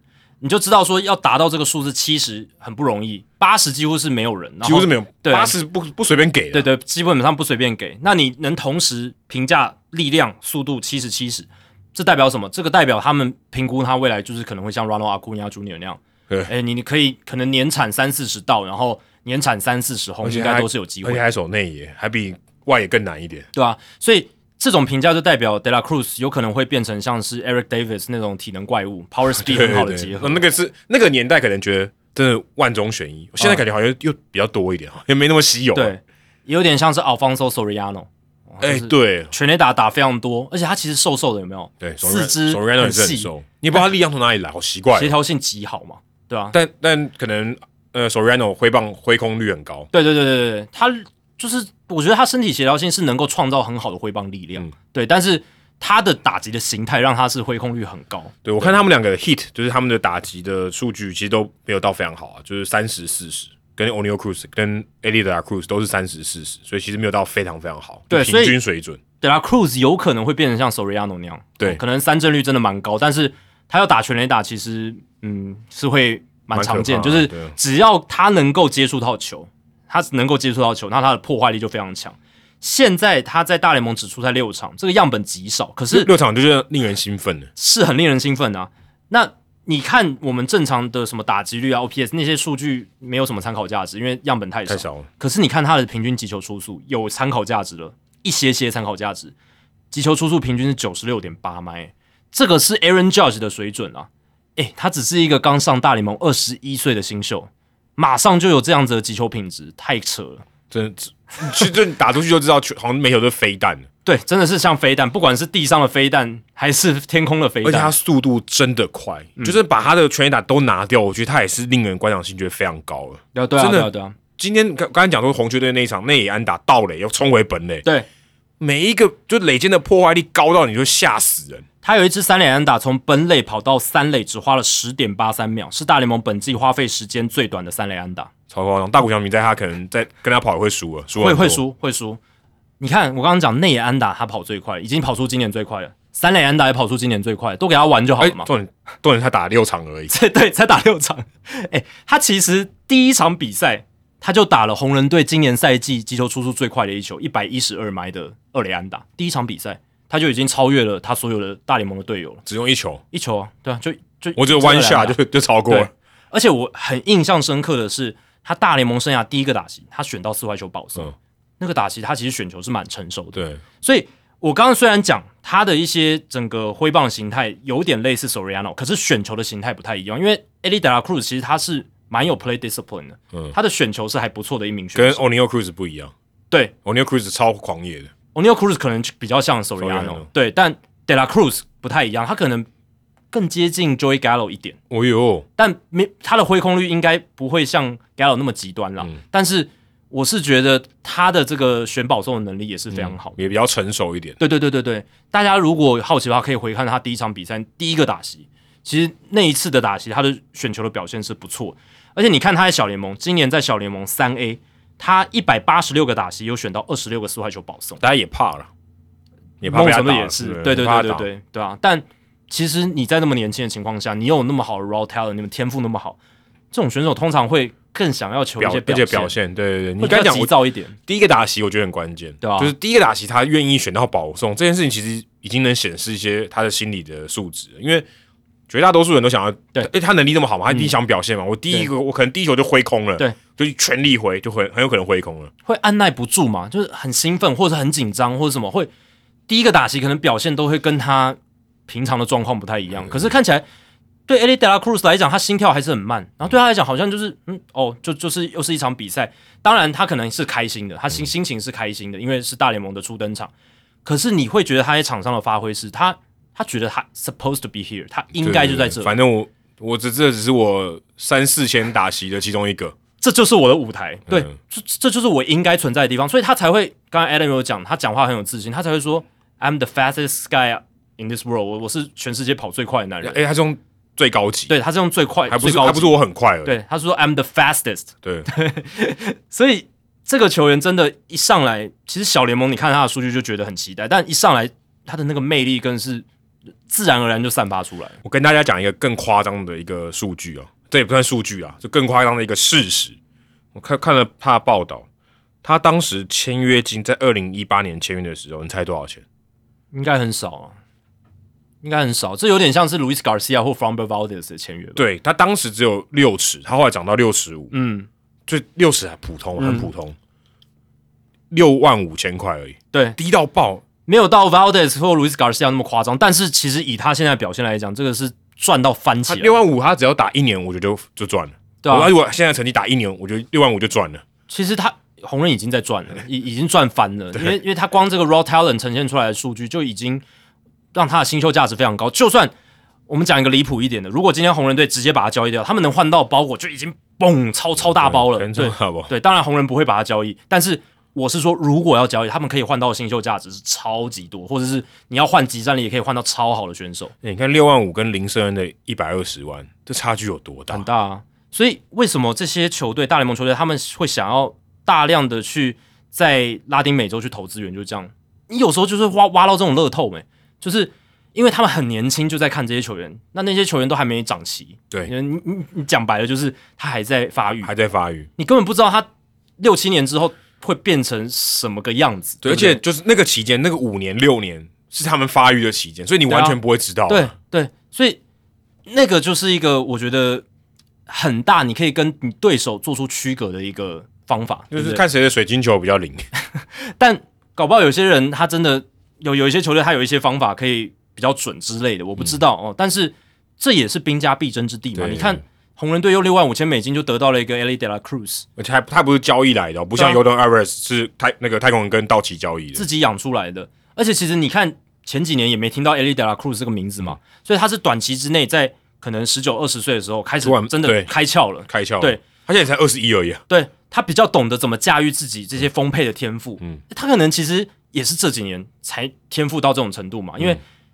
之前可能还没长好，那力量还没那么大，力量还没那么大啊。可能他一开始也不知道怎么驾驭，然后跑我跑得很快，没错。可是我要怎么跑的对，跑的正确？那我在打击区怎么选球？一些打击技巧的东西，也不是说一蹴而就。那他可能花一点一点时间。那那这花时间算很短已经很短了。所以他他其实这个适应力也是很强，很强。对，那像这种球员，你用国际业余球员签约金那么少的一个额度就签到，所以在国际业余球员的市场，其实真的。我觉得还是现在大联盟，你看自由球员市场，你很难真的去得到那么高的价值，很难。可这我们之前跟小薛他们聊的时候，就觉得说你要这个慧眼独具是很困难。是啊，是啊，因为大部分人看到都是好的嘛，有点像抽抽乐透这种感觉。对啊，你要抽到一个是就是几率问题而已。对，但我想强调就是说，其实你大联盟的球员市场，或者是已经在小联盟体系的，大家都蛮清楚的，因为大家数据都摆在那边。那你说你要能够说，我真的能够在这个竞争里面，真的哦，透过交易像 Dansby Swanson 那种交易，这现在很难的嘛，对不对？你现在很难真的透过那种交易大赚一笔。那如果真的你要透过自己自家农场养出来，要获得这么大的一个优势的话，那真的国际业余球员市场是一个是一个我觉得蛮大的一个宝藏所在。对，但失败率也是很高啦。然后这个这个不是说好像神话红人队哦，但是事实上。它是一个幸存者偏误啦，一定是失败，嗯，签错的一大堆嘛。对，就是只有几个可以出来。但是 O'Neal Cruz 也是类似的案例啊。O'Neal Cruz 还道奇队来的，对啊，他是到道奇队被交易，但是他其实是也是国际业余球员签约签签到美国的嘛，对啊，对啊，对啊。所以哇，现在红人队真的是非常让人期待啊！除了 Eddie De La Cruz 以外。包含他们的游击手 Matt McClain，嗯，然后他们的一垒手 Spencer Steer，哦，这些都是新的人。对，然后他们农场里面还有去年用 Luis Castillo 交易来的 Edwin Arroyo，还有 Noevi Marte，哦，这两个也是中线内野手，也是大物。哦，可能明后年就会上来了。没错，那投手端 Andrew Abbott 最近这个左投手上来也是投的不错，哦，也是投的蛮精彩的。所以 Hunter Green 他们已经用延长约绑定了嘛。然后现在有 Andrew Abbott，投手端也有养出人，嗯，然后我们刚刚讲那些中线内野手，其实他们都是中线内野出身嘛，所以你要他移防，或者是你要把他交易，他的价值都是蛮高的。对啊，现在 Jonathan India 有点尴尬了，哦，对少数在红人队里面比较成熟的球员，对，拿过新人王，而且他算是在红人队现在的阵容里面算是相对比较老的，是。相诶，不是他不能说老了，相对比较资深一点的。诶，如果这一批新秀上来，他还位位置摆哪里都还是问题诶。对啊，因为现在呃，Jonathan India 他的二垒防守其实嗯比较落差一点啊，就是这两年他的防守评价是蛮差的，打击要顶住啊。对，去年他的 DRS 在二垒哦是负十四哦，这个防守分数是很差的。那今年打到目前为止也负三哦，所以呃他在二垒防区的防守是没有那么好。还好是今年的打击是有回春，对啊，呃，去年是打击要顶住就可以了。去年 OPS Plus 才九十二，哎，低于联盟平均。那二零二一年他新人王嘛，OPS Plus 一百一十六，那今年是一百零七，至少回到火力水准以上哦。不过我觉得很有趣的是，Jonathan India 他其实，在红人球迷心中是非常受到爱戴的。对，然后他是有这个领导的这种气势哦，领导的一些能力这样子。Joey Votto 的接班人，诶，有有点像这样子。可是，嗯，这个棒球能力差太多，有点像这样。那有一个 NFL 的球评哦，有一个 NFL 的球评，他叫 Kirk Herbstreit，Kirk Herbstreit 哦，他就有在推特上就发文说，他看到的 Athletic 有一篇报道就在写。这个 Jonathan India 地位很尴尬，那可能红人队也许考虑可以把他交易掉，但他用用的方这个写法是说这是一个甜蜜的负荷哦，其实也是一件好事。那搞不好 India 搞不好可以在其他地方得到更好的发展，或者说他可以移防到别的地方啊，可以到左外野啊，对对之类的，像这样子的一个讨论性质的文章。因为现在红人队很夯嘛，大家都在讨论这些年轻的新秀上来，他们要怎么样去布局这样子。那现在看起来是 De La Cruz 现在三垒嘛，然后 Mac McLean 在游击这样子。嗯好，那这篇文章就让。这个 NFL 球评 Kirk Herbstreit，他一看到就说，因为这个 Kirk 他是一个红人队球迷，他就觉得怎么会有人蠢到要考虑把 Jonathan India 交易掉？但没有想到说农场其实蛮不错的，而且 India 现在可能交易价值还比较高一点，因为他想的是 India 的领导统御能力，他觉得球队里面需要有一个 leader 领导者的角色。那当然，呃，写那个的 athletic 文章的是呃 Ken Rosenthal 嘛，还有 CJ Rosecrans，对，都算一个是有权威的，一个是在地的记者。对，Rosecrans 他跟了红人队已经超过十六年了，他是超级资深的红人队记者。对，那他们会讨论这一点，也是因为他们对这支球球队阵型的了解嘛。对，农场现在状况，而且 Eli De La Cruz 这种 talent 那么好，那以球队战力的角度来来讲的话，他们并不是说 India 的统御能力不好，可是。Talent wise，就是能力上来讲，对球队最好的，也许是 India 可能最后要被挤出去，有有可能是不在他现在的二垒的位置。对啊，对啊，就是这个挤出去有两个层次的意思嘛，一个是被挤出球队，一个是挤出他现在二垒先发的地位。对，那我觉得这个讨论也是很合理，但是呃，对于 Her 呃，对于 Kirk 来讲，他就觉得说这个讨论是很不合理，因为他就觉得一定要有一个 Clubhouse leader，要有一个领导者。那你如果把 India 换出去，那 Eli De La Cruz。他能领导吗？他只是个刚上来的菜鸟，他根本没有话语权啊什么的。他会觉得说，应该是要讨论把 Eli De La Cruz 丢到外野。你怎么会去考虑把 India 丢到外野这样子？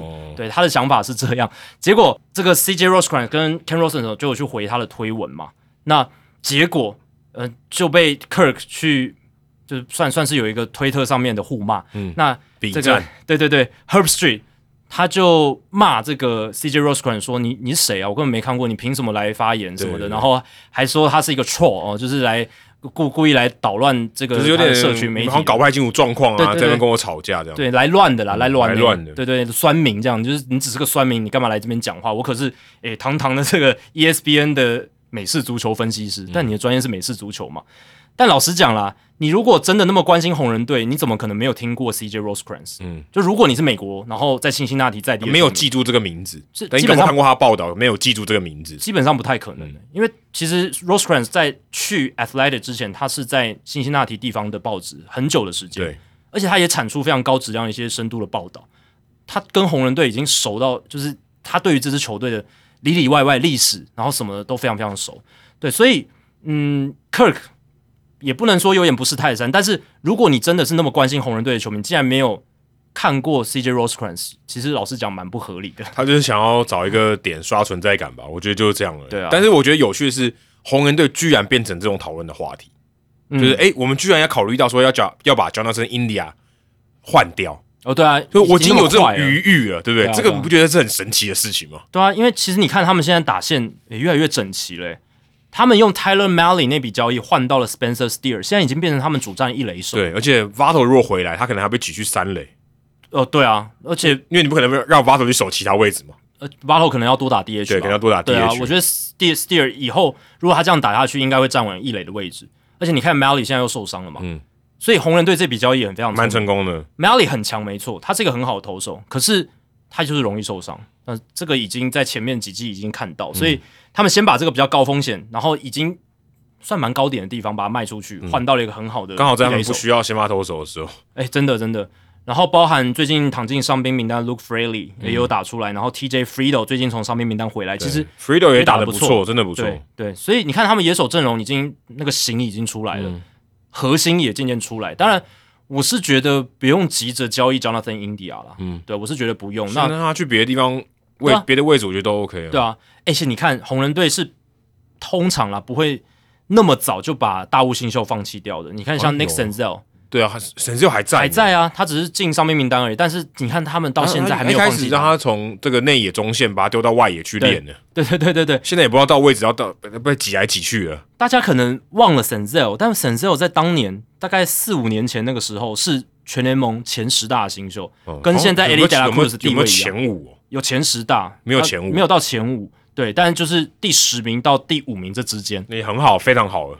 几乎快接近 Eddie De La Cruz 这个层级了。对 对，但是 Nick Senzel 是个失败，算是一个 bust，对就是一个失败的。但他至少还留在大联盟，好吗？对，那已经到第五年了，他上大联盟已经第五年了，红人队还没有完全把他放弃，即便 Senzel 真的打得很糟，他生涯的 WAR 值是负一点二，比替补级还烂，就是比四 A 还不如啊。真的真的。但你看红人队就还是把他留那么久，所以我是觉得他们会给 India 可能嗯再多一些时间，看他怎么样在这个阵容里面可以找到一个适合的位置。毕竟他拿过新人王，我觉得这很重要。对只是他高点在那边呢。他被弄出去的门槛是更高的。对对对，因为你要放弃是更难的啊。他拿过新人王，我觉得反而什么领导统御能力，我觉得那个相对容易取代。嗯，对啊，你待久了，那个 Jake Fraley 来，他也是蛮 outspoken 的嘛。对啊对啊他也可以带人嘛，也没有说一定要在那边长大才行吧，对不对？对对外来的也可以当领导人啊，对啊，也可以当这个休息室的 leader 啊。你看那个 Jake Fraley，他就是把那个维京人的全垒打庆祝带起来的人嘛，对啊，也不是 India 啊。对，所以我觉得这个真的还好。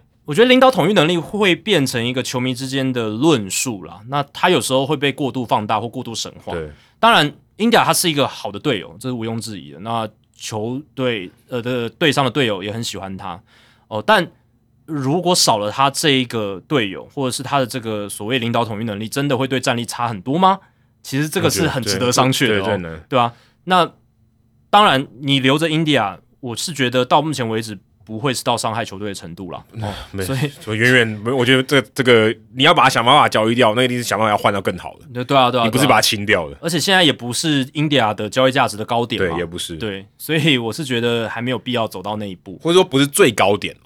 对，还没有到最高点现也许现在还不错。对，不现在现在没有到最低点啊，但我我我意思就是也没有到最高啊，也不是很高点的地方。对所以但整体来讲，红人队真的忽然之间是在一个非常好的势头上面。对，大家跟大家报告一下哦，大家可能没有关注战绩哦。现在红人队的战绩是三十一胜三十五败哦，跟 圣地亚哥教士三十一胜三十四败，大都会三十一胜三十五败是差不多的。对啊，你看，其实这个就是他们过去几年大清仓有收到的一些效果。其实他们二零二零年还是一支有竞争力的球队对，还有 t r e b o w e r 不要忘记。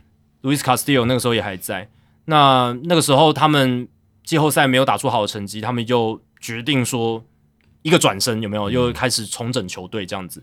那其实也算是卖出了很多球员，也让红人队的球迷是非常的心伤，非常的嗯对球队充满了气愤。而且球团也不太好。嗯，球团老板的一些发言，老板儿子的发言，对不对？就是让大家很不满，但至少感觉管理阶层跟教练团诶有在做事，对至少嗯做做的还蛮好的。对，我觉得 Ellie de la Cruz 这个真的，我觉得是会今年是一个很大很大的话题。是啊，是啊，是啊。然后你看，也是因为 Eli De La Cruz 他们季前农场排名全联盟第五，所以他们整个新秀的能量都还是有的。那这也会让大家在期待说，就是他们今年如果诶走到一个胜率接近五成，或是甚甚至达到五成，只是嗯季后赛竞争力还没有那么强的这种球队，那接下来明后年他们稍微补强一些，稍微花一些钱，不知道他们老板愿不愿意。但是不管，如果愿意花一点钱，然后搭配上这些年轻的新生力量，哇，那很强了。这就有点像好像一两两三年前的白袜哦，给人家有点希望的感觉。其实二零二零年白袜也是一支竞争的球队对嘛，，可是白袜现在下去，但是我觉得那种给人的期望感觉蛮像的。他们走的方向就不一样啊，因为白袜就是呃，他们抓住了他们原本的阵容，那也不是说不好，那只要你能够适合的补强，然后呃有好的教练，对不对？一些周边的配合起来，其实也应该也是可以打出好的成绩的。只是白袜队先拿通尼亚鲁萨砸自己的脚哦，然后呢，在休赛季的补强又很拉差，对，然后他的主力 Robert、Eloy Jimenez 都受伤，常常在受伤，蒙卡达也缺阵，对整个就打感觉就是打不太起来。可是以前我就给那种感觉就是新秀都上来了，嗯，Jimenez、Robert，我觉得很可能会很好，就后来没有。其实现在老实讲，我是觉得白袜队的 core 还是很不错。你说像 Dylan Cease、像 Michael Kopech，对不对？然后 Lucas Giolito 还是你还是感觉蛮令人兴奋的一个阵容。对，但是他们就是状况就是比较起伏啦，必须老实讲，就是呃呃，当然这两年的状况比较多。其实二零二零、二零二一他们战绩都还不错，对啊二，零二一那一年也有打进季后赛嘛，而且例行赛也超过九十胜的球队，他们有高峰过一段啦，所以我必须说，当然后续的发展白袜队是比较不理想，跟他们休赛季的补强很差有一些关系。可是也必须说，这是一个跟红人队思维的不一样，因为红人队那个时候二零二零年没打出来，他们就想说，我们就重新再拆，对，重新再找一个组合。那白袜队那个时候是 hold on to their core 嘛，就是抓住他们原本那个阵容的核心他没有放弃，继续打，嗯。嗯、甚至去某种程度上，你可以说是去再加码这样，只是他们嗯加码的不好，对，所以不一样的道路。那现在看起来，现在红人队是更值得期待，那白袜队看起来接下来会走下坡一段时间，对，至少此时此刻红人队是比白袜队远远比令人期待很多很多，真的真的，那今年费城队真的蛮令人失望的、哦，去年还是国联冠军啊，当然他是外卡进去的啦，但是你他打到最后嘛，嗯，所以后面这个型也打出来，我觉得他们这种攻击火力最大化的这种模式是收到成效的，好、就是防守随便，然后有两张王牌，然后这样的阵容是收到效果的。那最近其实费城人队的战绩也真的很不理想啊，就是也是等于是现在好像东区第三嘛，对不对？近期还不错啦，近期还不错近近时在新生三败，主要是前两个月打太烂了，对，输给勇士跟马林排名第三，然后还还领先大都会这样子。嗯但我们今天想讨论的是有一个蛮有趣的，我不知道大家有没有注意到，我看中文的媒体好像没有写这个、欸，就是他们有在怀疑啊，也不能说怀疑啦，就发现一个事实，在 Citizens Bank Park 费城队的主场，好像比较容易发生投球时钟违例的情况。对他们会体感上觉得这个在这座球场的投球时钟比较快了，对，那可是你想说时间一秒就是一秒啊，对，一秒难道会比你的一秒会比我的一秒快吗？这不是时钟坏掉吗？但他这边快的指的是说他启动的时间比较早。对对，这个 还蛮有趣的可。是我看到这个报道的时候，就一直在想说，你能慢多少或者快多少？就是你如果说他今天启动的时间，我快一秒，一秒很多诶、呃，对啊，差很多啊，因为现在垒上没有人是十五秒嘛，垒上有人二十秒，所以你一秒就是十五分之一或二十分之一的差距啊。对，可是他到底为什么会有这种人为的，或者他可能真的按的时候算那个时间的差距？因为我们刚才讲说他是这个主场，感觉稍微快一点嘛，嗯，他可能跟其他三十座球场的人，呃，其他二十九座球场的人操作的时间上有一点点差别，可是可以差别到让你觉得感觉很快，这个我觉得是很难的。而且是不管是投手打者都有一样的想法，都有这样子的一个对觉察。所以代表应该是真的有快，真的真的有啊！而且其实投球失重为例的数据是真的是这样，就是 Citizens Bank Park 他们今年截至美国时间六月七号为止，二十六场比赛有二十五次的投球失中为例，场均零点九六次，联盟平均是零点六一，所以这是高出非常多。对，高出百分之五十，对，然后第一名也就是 Citizens Bank Park 跟第二名之间的差距，跟第二名跟第十名之间的差距是一样的。所以，所以这个领先的幅度真的太多了嘛，有点不寻常。这个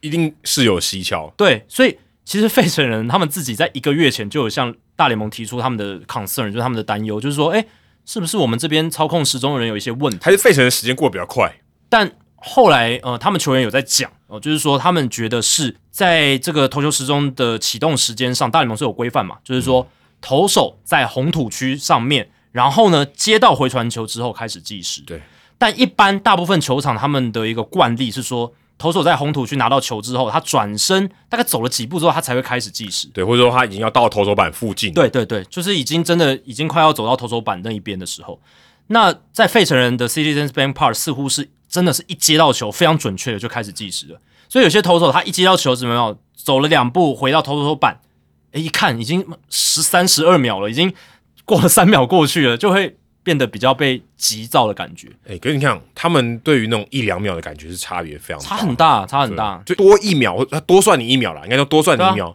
就觉得哇，怎么差那么多，差那么就变那么赶了，对啊，你的空间就那么小，你就是十五秒，那你少到两秒其实很珍贵，十五分之二就不见了，你少三秒是五分之一的时间不不见了、欸而且那个压迫感可能更大。也许你根本没有差那两秒，可能觉得时间怎么过那么快？没错，那我也觉得这个很奇怪的地方是，因为大联盟的这一些控制时钟的人，他们叫 Field Timing Coordinators，、很酷的一个职 F 称。FTC 对对，FTC，好，我们就用 FTC 来称呼他们。他们这个 FTC 他们是每一座球场一组人，可是他这个这一这个组人他是会 rotating，它是会轮调的。对啊，那为什么每一次轮调到 Citizens Bank Park 他都会按照这个惯例？我就觉得想不透。所以我就跟他讲说，你其他二十九个人，你应该会有一个平均嘛，大家不至于差那么多，而且你是二十九对组人呢、对没错没错，你如果一个人特别特特别敏感，或是你就特别早按，那对，那有可能会出现。可是问题是你有够多的人呢、对啊不至于差别到那么大吧？因为其他二九座没有差别到那么大、啊当然可能没有到这个二十九组那么多啦，三十组那么多，因为一天最多十五哦场比赛，对对对对对可能大概诶十五组左右，二十组左右。可是有趣，那他如果今天换到别的地方，他也应该要变快啊。如果那一组对人，对对，我想我想强调也是这个嘛，就如果他今天假设是人的问题好了，对啊，他到别的地方还是会出问题。假设说他是维持一定的惯性的话，那他就会平均分散嘛，他的那个变变异数值就会对平均分散大家应该就比较没有差别。对对对，你不会感觉在主场特别，因为怎么可能刚好每一次轮到 Citizens Bank Park 那一组都变快了，对不对？这不太合理啊，所以我觉得干就奇怪在这里，就是对你在其他二九桌球上，假设有二九组人哈，就不管了，反正十五组在多少组，对，照理来讲，如果是轮的，不应该这样吧？就会比较平均啊。对啊，就应该大家都差不多才对啊而。且大联盟其实可能也是有设想到这个问题，所以他是用轮调的方式嘛，让不同组人在每座球场都可以来工作。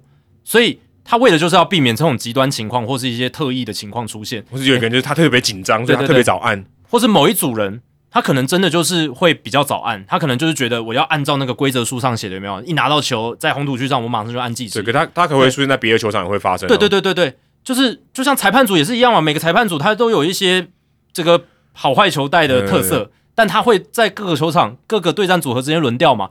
那久而久之，它变成一个特色，但它不会变成一个那个球场专属的一个现象，不会是这样。但今天这个投球时钟的状况在费城人队主场发生，我到现在还是想不到原因。他文章也没有写原因，因为他也想不透，对不对？可能就设备的问题，唯一能想到就是这个，不然就有一些灵异。可是那是人按的啊，那怎么会？那那除非是计时器，它记的秒数特别快嘛，那那就时钟坏掉了，那就代。表不对啊，代表一秒不是一秒啊。对对对对对，那那就是时钟坏了嘛，那那你就是要换一个时钟，这样也不太合理啊，对啊，就是这个应该会更早被发现，如果是器材坏掉，对，这个相对是因为它可以校正嘛，对吧、它啊这个东西要校正很容易。那个还简单嘞，对不对？对，那所以应该不是这种事情嘛。如果就把这个可以排除掉，对啊。那 这个现象也变成说，诶，费城人好像有一点另类的主场优势，为什么呢？虽然他们自己也是受害者之一啦，因为呃，他们都不管是打者还是投手，他们都觉得在自家主场，呃，这个时钟好像特别快，可是至少他们的场数是比较多的嘛，在主场场数比较多应，该说他们比较容易习惯了。对对对如果如果这个现象真的存在的话，他们呃适应的机会比较多对，但客队来，他们可能一年就来 Citizen Bank Park 打个三场了，有些搞不好最少就三场了。美联球队嘛，嗯对不对？就就来这么这么一次，那对他们来讲，可能就是更难去适应。对，打者可能哎，怎么时间就到了，你就被三振了。不过，嗯，在 Citizen Bank Park 倒是他们主队球员发生比较多的投球时钟为例啦。对，这是一个呃值得去解释的一个代表现象。这个他可能真的不管假设是人为的话，真的比较严格啦，就一定是这样子啊，对吧？对不然如果他都已经习惯了，为什么我在这边不会违例，在这边会违例？对啊，因为通常这种不至于这么明显，因为他会人会习惯嘛，他就心中就有一个这个 timer，会知道我什么时候该做什么事。照理来讲，应该不至于呃主场跟客场差距到这么大。而且我也看了一下费城人他们今年的投球时钟为例，包含投手加打者各式各样的为例，全部加起来是二十次。这个在联盟其实是第十八名哦，应该是并列第十五名哦。那十五到十八嘛，有四个球队这样子，二十二十次，那其实并不多。对，代在表中后段班代表球员本身不是问题，不在球员。啊，对对对，因为他们在主场打，他们在 Citizens Bank Park 一定有他们嘛，对啊对啊对啊一，定有他们。可是，在主场特别多，代表主队跟客队都很多。他们整体来说不是特别多，但是在主场特别多。对，但主场特别多，有可能只是因为他们主场打的比较多比赛。哦，对，但他们其实客客场打的还比较多，所以其实客队来的这边蛮容易发生的。对他们客场其实现在打的场数好像还比主场多对，所以代表客队来到 Citizens Bank Park 的时候，很容易发生投球失中违例，对对对，这就是微妙的地方。但反而是费城人自己在自己的主场投球之中威力还比较多，这个就比较特别的现象，对，对啊、所以嗯，这个蛮值得去去探讨的哈。但是这种只要是人为操纵或认定的东西啦，都还是有一些模糊地带。有些球员在抱怨，就是模糊地带太多了。所以我是觉得大联盟可能还是要针对这件事情，就是他们的 FTC Field Timing Coordinators 这些操控时钟的人，标准要尽量一致啦，就是要协调好，说到底如果要个默契好了，好，那就是接球之后可能走靠近投手板再计时，可是这有点太模糊。对，太模糊。那你要么就是真的接球之后你就就按下去嘛，对吧、就是这样，就要有一个一致的标准啦。如果接到球就直接按下去，其实那个时间真的会超赶的。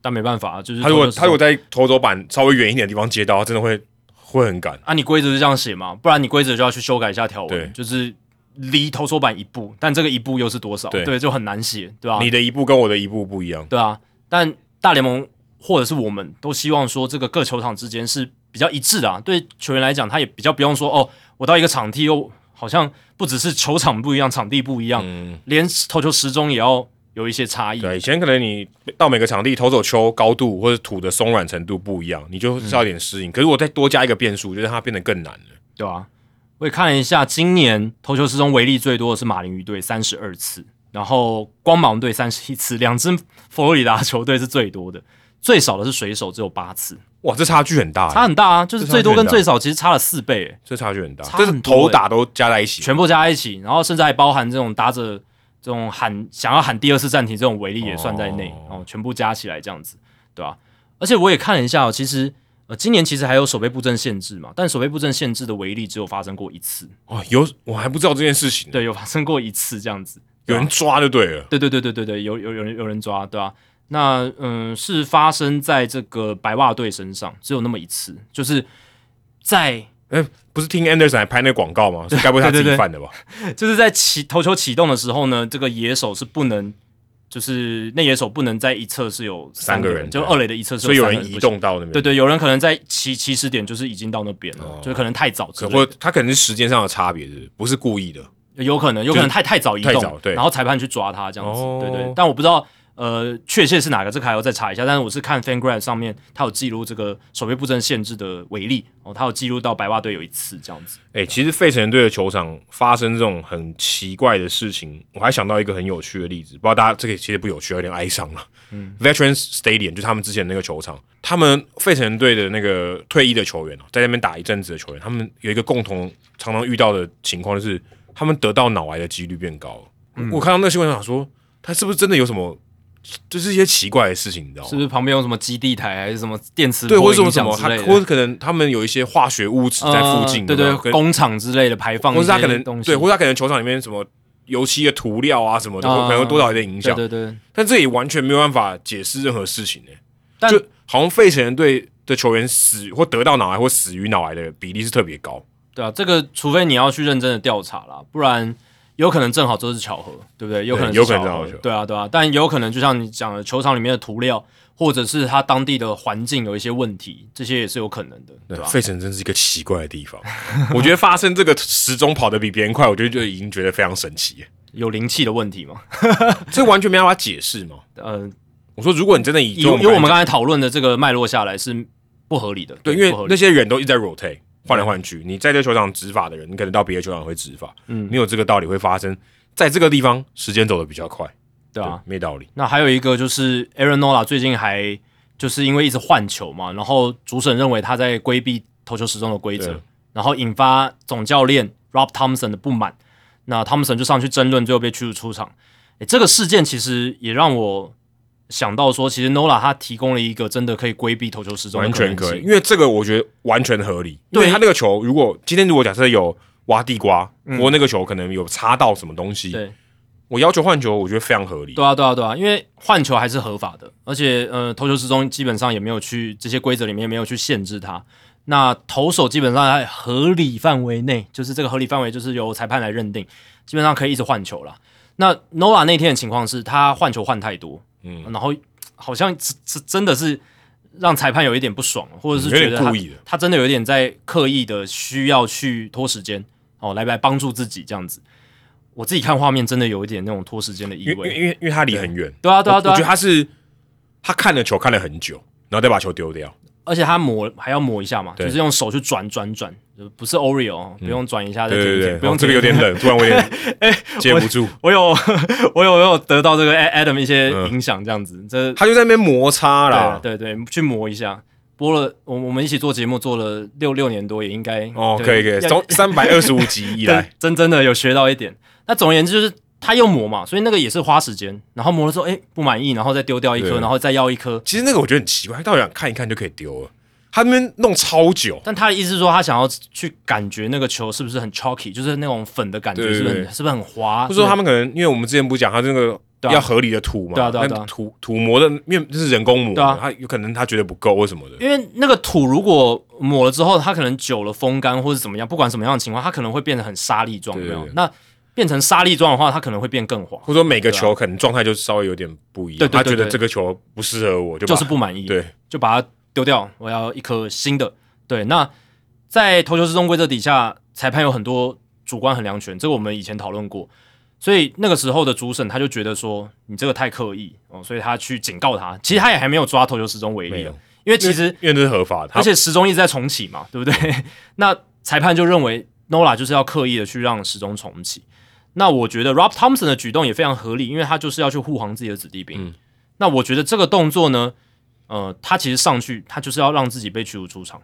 我觉得，哦对啊我觉得他心心里想的就是这个，我要给 Nola 表演给 Nola 看，说我真的很在乎你我挺你，对我非常你这个行为 OK，OK 啊，就是我觉得没问题，而且我用行动支持你。可是可是他这样一做以后，就 别别人就不能这样做了，大家就发现哦，原来这招可以做，所以大家就大家就开始抓了。呃，对对对，就会更明显。所以 Nola 这一个行为，就是接下来，嗯，因为他上新闻了嘛，哦，对所以裁判也会去特别注意，而且大联盟可能也会发 memo 去警告大联盟各队，不要不要再这样做。对你，好，我可能甚至还有一个 有一个上有一个上限，你不能换太，不能多久以后再换球，对不对？你可能对对对对，你可能已经拿在手上十秒了，你也不对能换，你十秒 还太多了，可能对三秒。你要搞要换要快一点，对对对对对，就像重播辅助挑战，你要快一点，对你不要你不要想太久。对啊，因为球这种东西真的太主观，而且他也不可能去看他的球，他主审不可能去看他的球啊，那对啊，因为他就在投手球上，他根本没办法看，那也不能检查。就说你不能乱丢，对不对？什么样情况下你不能丢？那他没办法做这种检查。而且，嗯，这个投球时钟的规则的执行，真的大联盟是蛮严厉的，而且他们也会去，他们也会去评价这些裁判他们有没有确实在执法。所以，其实这些裁判有一些压力哦。如果他今天太放纵的话，其实会被联盟定的哦。那除了裁判会被定，其实我们刚刚讲那个 FTC 就是控制时间，他们也会有评估机制哦，也会有评价机制的，所以都有一些所谓的。就一般公司就是讲你的绩效考核。绩效考核啦，对啊，就是我觉得这是好的，你因为你你要有这些绩效考核，你才会进步，你才会投淘汰稍微比较不适合的人，而且这个规则才有用。哦，不然像以前你都没有考核机制，然后呃裁判不执法也没关系，那那最后其实以前是有那些限制打者不能够拖时间的规则，对对对但都没有执法都没有，效。以前我记得好像说，怎么打者不能离开多少多久嘛？对对对啊对啊多久以前要站进打击区对，都没有在抓的啊。形同虚设哦，所以现在大联盟这种雷厉风行，然后确实的执法，然后严格的执行，当然会有一些争议，这个我们也都可以预期得到，但就是不断的在选手钻漏洞，总教练去争执。裁判抓违规之间去取得一个平衡点，这样子。对，所以不要再说中止马上立刻执行投球时钟这件事情，其实很难。哎、你看我们之前讨论这么多可能的情境，我们真的也没想到换球这个东西嘛，对不对？我们可能真的，因为我们没有天天在打啦，对他们天天打一定想办法穿到漏洞的啊。真的，真的，真的，你看就被 Nola 找到了一个小小的洞，不过这看起来这个洞可能又会被大联盟补起来。对，跟道奇队的外野一样，嗯，赶快补起来。对，真的要把那个对啊那个护垫赶快补上去。这种事情就是真的要发生错误或者 或者发生意外的时候，才会有人去补啊。对，不然还没有被去破解或者是去被钻的时候呢，对啊，就不太有动作。就像也是 Wilson Contreras 去钻那个骗投手的那个漏洞嘛，就是打者一只脚站在外面，但已经看投手去骗投手说以为打者已经在注意他，对啊，这个也是有很明显的违规案例发生，然后打者这边欺骗的行为太明显，所以大联盟也发了 memo，说要欺骗，现在投手如果牵制两次，真的是可以欺骗的、那还真的很好，因为那个没办法抓，那没有违规。对对我投手如果牵制两次，那个一垒跑者该不该跑呢？嗯对啊，就很难很难动，对对对，这很难动，所以他就很尴尬，所以反正他有点优势。但我是觉得啦，其实一次之后的那种盗垒的欲望就会提高，真的非常多。对，可是如果今天我就不知道你到底要不要投，你要投还是要牵，还是要我要跑，对不对？我对我可以跑了，我有 free pass，但我要不要跑？对啊，但就数据上来讲，今年的盗垒场是场均平均每队是零点九次，还是比去年零点六八增加非常多。非常多。对，成功率百分之七十九点六，去年是百分之七十五点四，所以看起来蛮稳定的了。哦，看起来今年这个盗垒的频率增加，然后还有盗垒成功率的增加，这应该会是一个嗯今年整年的现象我。那天播守护者跟太空人队，太空人队到了四次，这好像是我有史以来播过大联盟到最多次的。我那场更扯，我今天播的 Anthony Rizzo 都想尝试到三垒，不知道他脑子是不是烧坏了？死吗？当然死啊，直接被牵制出局了，被投手还是被捕手被？投手啊，那也太扯了吧！那那个也是太愚蠢了吧！就直接往他就已经往三垒动，然后而且现在没有布阵了，对啊，对有方布阵还我觉得还他想要跑三垒，我觉得还稍微合理一点。他是被对方捕手看到，然后喊给投手，喊投手再转身去把他牵制掉。对，哦但记录上还还记了一个，离垒过远的，对，呃，他已经要往三垒走了，然后已经要往三垒走对对对，等于是被抓到一个盗垒失败，对，哦，这个真的很蛮瞎的，真的对很罕见。蛮瞎的。不过说到我们讨论这么多新的制度，我们好像每一集都在讨论呢，好像每一集哦，应该每一集都有讨论到一点，都有啊，对啊，都都都有讨论到。对。而，而且我今天其实感触蛮深的，因为我昨天转播了一场中职魏全龙跟统一师的比赛，打九局哦，四小时四十二分钟。那天我我记得我九点多打开电视，你还在播哎，对他前三个小时只打了五局，哦所以后面。后面还加速了，后面加速了，但前三个小时打了五局，当然是因为前五局呢，因为断断续续有下雨，虽然没有正式的官方暂停，因为官方一暂停就是要铺什么呃嗯。防水布什么的，那个那个要半个小时，对，但没有都没有，但就是很多的开局之前都有补土，都有去哦铺铺平，所以时间上是拉长，都有拉长，但这些都算在官方的比赛时间里，就是他没有说英语暂停多少分钟，对对对对对。中华职棒会记录的，对对对对。对，所以大家都还记得五月底的时候，洲际有一场打跨日的嘛，然后一点多才结束，是中华职棒史上最晚结束的比赛。可是那场比赛实际进行的比赛时间其实才四个小时出头而已。嗯。对。那我昨天播的那一场是呃官方记录上本季最长的一场比赛，然后比所有的延长赛都还要长。我四小时四十二分钟，对。然后呢，我马上哦，在昨天晚上播完之后，隔天接早上的这个大联盟，然后是洋基基蛙大战，打了十局哦，打十局，两小时五十一分钟，哇差很多。就是对少少了将近两那个小时。那场那个比赛，魏全龙那场比赛几比几？呃十二比九，哦啊，打打的是很多分啊，打很多分，对，很多分，很多保送，但。这个一来一往就是两个不同的比赛，然后在短时间内十二个小时之内这样去播，我就觉得哇，真的那个感受超级明显，好像我在播大联盟的时候是在看自己快转，有没有？没有，你是在播少棒的比赛，打六局的感觉。对啊像这样。就比赛时间就就几乎就六，跟中华职棒比就六局啊。我的感觉是有点像是我看的那个画面哦，是一点五倍速在播放，就是大联盟的转播，然后 中华之棒转播就是正常倍速，或者是放慢播放这样，就是真的差很多。所以虽然昨天那一场中止真的是极端值了，他算是离群值，而且比数也打得多了。比数也打得多哦。可是，一对比，诶、我今天播的大联盟是延长赛呢，十局呢，两、小时五十一分钟，你就知道现在大联盟在投球时钟的这个效果上呢，是真的很显著的了。对，真的比棒球比赛有时候播到后来，你会觉得如果太长，真的有点浪费生命。嗯，就是就会觉得我们我们可以把这个节目的内容弄得更精、更紧凑、更精彩。然后再讲我们节目，我们现在要三个小时，也是浪费大家生命。没有没有没有，比赛也是一种节目嘛，是对对，就运动职业运动赛事，所以对啦，我是觉得嗯，不一定要那么快的去把大联盟整套搬过来，但中职在可能比赛的嗯节奏上面还有一些可以检讨的部分。对，不过我看日职其实也没有感觉那么久、欸，呃对啊我现场看日职，觉得跟跟我在这个电视上体感去看，我觉得不太一样。嗯，现场看感觉快很多，不知道为什么。中职的比赛时间应该也还是比日职长吧？对。我我虽然没有查日职的数据啊，对吧？应该应应该中职还是比较长，因为中职的平均时间是三小时半呢、这很可怕、欸，这是平均时间呢、对吧、哦，三小时半才能回家，还这是平均而已，大部分时候可能还不是。对吧、对吧、对吧、对啊，那心智上路的时候，我们其实我们也希望说，哎、这个搞不好头高打低，稍微平衡一点点哦，都会有三振啊，或者说哎、可能少一点点这样，就发现没有哎、其实这个三振率还是蛮高的，嗯，虽然可能比去年低一点点，呃因为多少投球时钟，我觉得对于投手是比较不利啊，但是其实三振数还是很高，三振率还是很高。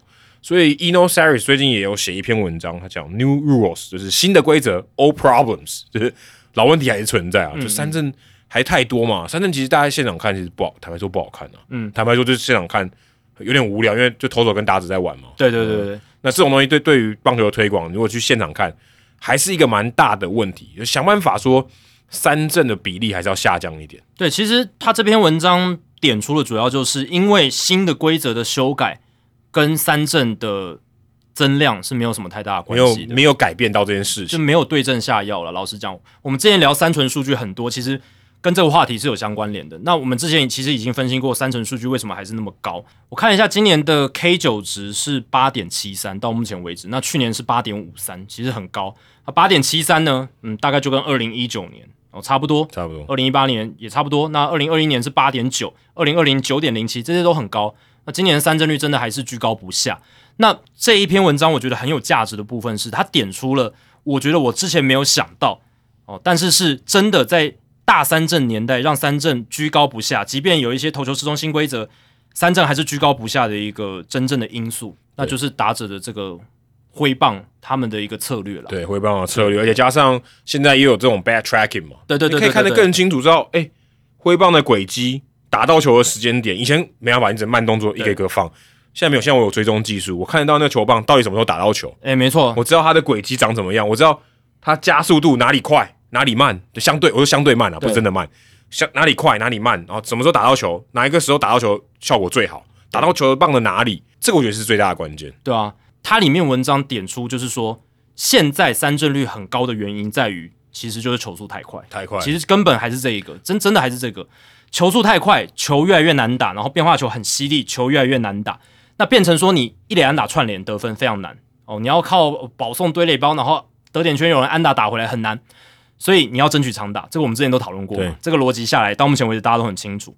那现在就想了，打者怎么样打才会有比较多的长打？我们之前都知道，从大概二零一五年左右飞球革命嘛，嗯往天空打，Statcast 年代以来，诶，有击球仰角数据，大家往天空打，然后大家就会想说，嗯很多打者应该都是开始追求这种呃，就是由下往上这种高尔夫球式的挥棒啦，这种比较追求高仰角的挥棒方式。对，这某某某一部分是对某一部分是这样，对，某一部分是这样，但呃，其实也有某一部分不是这样。那我们常常会用哦飞球年代，或是哦很多打者都开始追求这种高仰角击球，这种改变挥棒形态，然后来这样去一概而论。但其实它有一些更细致的部分，就是打者他究竟有没有刻意要追求把球打高这件事情，其实是。并没有我们之前聊的所谓这么来那么明显，而是其实打者呢，他们还是想要去在挥棒的轨迹是要制造一个比较平的轨迹，对因为他们发现说，其实我如果真的是刻意由下往上挥，挥空率会太高。对，因为你的球的进垒的这个轨迹跟你挥棒的轨迹没有重叠，没错，或重叠的比例很低。对，因为你球棒比较平的话，你通过好球带的这个时间更长。对，那像 Schwarber 哦，或者是像 Cody Bellinger，他们其实都是飞球率蛮高的打者。那在这样的情况下，其实他们过去也真的都尝尝试过，就是我要由下往上挥击，但都发现说，其实挥空率实在增加太多，所以他们也开始追求，就是我要有一个通过好球带的时候比较平的一个挥棒轨迹。那为什么还是有很多打者？你看，像 Joey Gallo，他真的可能真的是由下往上。那有一些打者是他的飞球率很高，其实他也是没有呃刻意追求由下往上。嗯我觉得关键是在于 Ino s e r i s 点出了，就是你球棒在什么样的时间点击到那个球是一个很大的关键。对，它里面特别提到说要在更前面，因为好球带，呃，讲好球带是说不是那个平面哦，大家记得对。对对好球带不是那个平面，是本垒板上方那个柱体，对对对，在他还没有击到那个柱体之前就打了，我们讲的是前后的概念，前后。就是本垒板前后。对。对。在他还没有通正式通过好球带之前，就把那球打出去了。对，我相信自己有在打球的人应该都很清楚啦。你要能够真的把球打得远，通常你的击球点都会在本垒板的前面，要往前面一点，应该说在前面一点击球，就击到球了。对所以为什么一般人呢，通常都是拉打的 power 比较强，就是这样，因为你击球点在比较前面的时候，你的力量释放是更好的对，你的击球是更扎实，打得更那个时候是你加速到最快的时候，没错，没错，没错。那那球是还没有到本垒板的一个情况，然后就被你的球棒击到，是这样子的一个概念。嗯那其实数据显示也是这样，真的击球点在本垒板的前面，哦大概一段距离的位置是破坏力、长打破坏力，或者是最容易形成全垒打的一个击球点的区间。对对，好，所以再回到我们刚刚讲的，好，既然大家都知道，如果你击球点越后面越难形成全垒打，击球点越前面越容易形成全垒打，那你如果要把这个击球点能够在越前面的地方就能够打到球，你出棒就要提早嘛。对啊，除非你除除非你的挥棒速度异常的快，对，但绝大多数人都没办法嘛。那可能大部分的打者都是你要先设定好，然后你就是这一球你要提早的先出棒了，对，然后你才能在比较本垒板前面的地方打到这个球。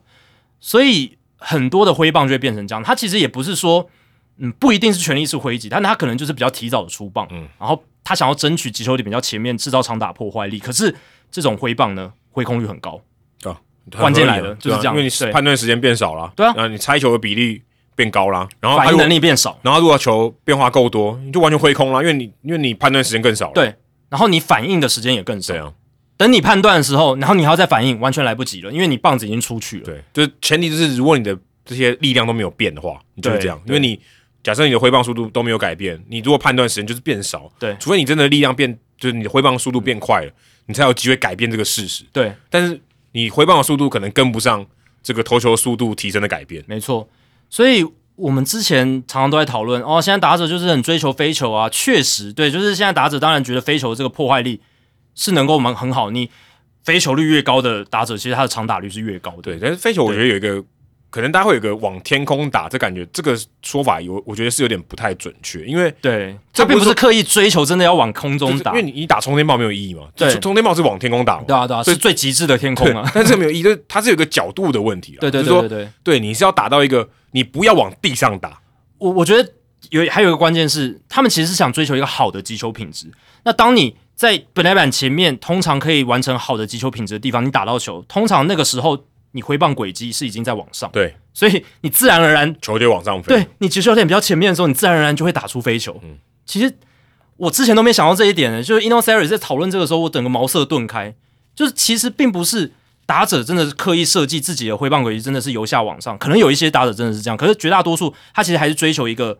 呃，在通过好球带的时候是平的，它这样击球率比较高。对，这有一个我觉得很大关键，因为如果你稍微晚了，球速度比较快，还是打得到球。对对对。如果今天对，因为如果你稍微晚一点点嘛，你回棒稍微晚，或者球稍微慢一点，你还是打得到球。对，所以他们追求的是通过好球带的这个区间是比较长，然后比较平，但是他其实还是想要在本垒板前面打到球，这是最好的。对，那你这个挥棒轨迹在通过好球带的时候是平的，没错。可是你延伸到本垒板前面的时候，突出去的时候，它是已经自然的往上。所以自然而然，因为你要拉到肩膀以上，没错，你自然而然你在本垒板前面的击球点打到球，就会变成平飞球，飞球就变多了，对，至少不会往地上砍了对，所以哇，这个真的是把一个我很大的盲点真的解开来了。所以因为我看很多访问嘛，其实很多选手他也没有说我我就是要把球往天空打，然后我就是要由下往上打。那现在很多打的真的就是我球这个挥棒轨迹尽量是平，对。那他们说的平，其实就是思想上让自己知道说在。想的时候，我是要让这个球棒出去的时候，通过好球台那个轨迹是平的。对，那这样延伸出去的时候，其实它顺顺的在本垒板前面打到球，它是会有个很好的延伸，它是会是往上的一个仰角的延伸。对，但我觉得没有想到这是很正常，因为你你没有这个你没有这个追踪系统，你看不到那个真的那个轨轨迹长怎么样，因为你真的很因为挥棒很快啊。对，重重点是挥棒很快，以前你可以追踪球嘛，嗯，没有追踪球棒的时候，你不知道。它到底是长怎么样？对对对，你大概有一个形状，对。可是这个时间点你没办法掌握到那么好，真的。你要有第一个超高速摄影机，但是嗯，超高速摄影机它就是画面，它可能没办法去把那个资料点每一点记录下来，格数没有那么多啊。对。那现在 Hawkeye 鹰眼的追踪系统，它就是可以把挥棒轨迹的资料点全部收集下来，你变成都有一个定位坐标了嘛？那你可以变成统计数据，他们就发现说，哎，这个挥棒轨迹。你都可以去算它的这个角度是什么？对啊，包含像 vertical bad angle，现在有这个新的数据，就是 VBA vertical bad angle，它是算你球棒的这个击球点跟你的这个球棒的握柄的位置的这个角度。对，然后还有包含了就是 attack angle，就是你挥棒出去打到球的那个那个角。所以这些角度就会让你知道说，在整个挥棒的过程，其实那个球棒的角度也在改变。对啊，对吧？一开始一定是往下的嘛。你如果真的是很晚才打到球，可能真的是会打到地上。嗯，那你如果是在，如果你是一个挥棒很平的打者的话，你通过好球带的时候，它可能真的是接近水平面。嗯，然后呢，在挥出去的时候，你的 attack angle，你的这个攻击仰角，它会变成是往上。对对，所以它就是会变成一个，它是一个有过程的，它是在每个区段有不同的。所以呃，现在的三种问题就是在于说，打者想要追求呃长打，那他们希望击球点提早。挥棒呢都设计比较平，那当当然也希望说在挥挥到球的时候是呃可以比较扎实的击球，所以在这样的情况之下就变成设定提早出棒，设定提早出棒就容易挥空率高，然后再加上现在球又变得那么快，嗯，变化球那么犀利，因为一直加成下去会越来越容易挥空，所以三振就变多了。那我们今年所有的这些新的规则有针对这一点解决吗？没有，没有办法，因为这个是打者的习惯，还有投球的这个速度的差别。就根本是投手的速度都太快了。对对啊，对啊，而且我觉得还有一个关键啊，就是打者要追求更有效率的这个打击的方式。没错他也可以说我都打地上打，这也是 OK 的，好不好？这也是 OK，这这也是一种方式。对，也没有规定你打地上就死嘛，对不对？对对对对，你也可以打都打平，你也可以都打往地上打，然后打的很强劲，也是 OK 嘛。打平其实就算飞球，没错。打平其实更，其实打平破坏力是更强。呃，对对对，是说他可能没有效率，我必须这样讲。打出去抢得一分，对你打二垒安打还得不了分。平飞球形成安打的几率很高，可是它很多是一垒安打。对，那你飞球最好就是二垒安打了。对对对对，那你飞球你才有这种出墙的可能性。对，就是你讲效率嘛，就是你可能产生的支数比较少，可是你一支那个效率就很好。就像说篮球逻辑就是你越往篮下得分几率越高嘛。对啊对啊对啊。问题是你得分几率高没有效率，现在三分球狂丢好不好？对对对，你你两两分球命中率五十。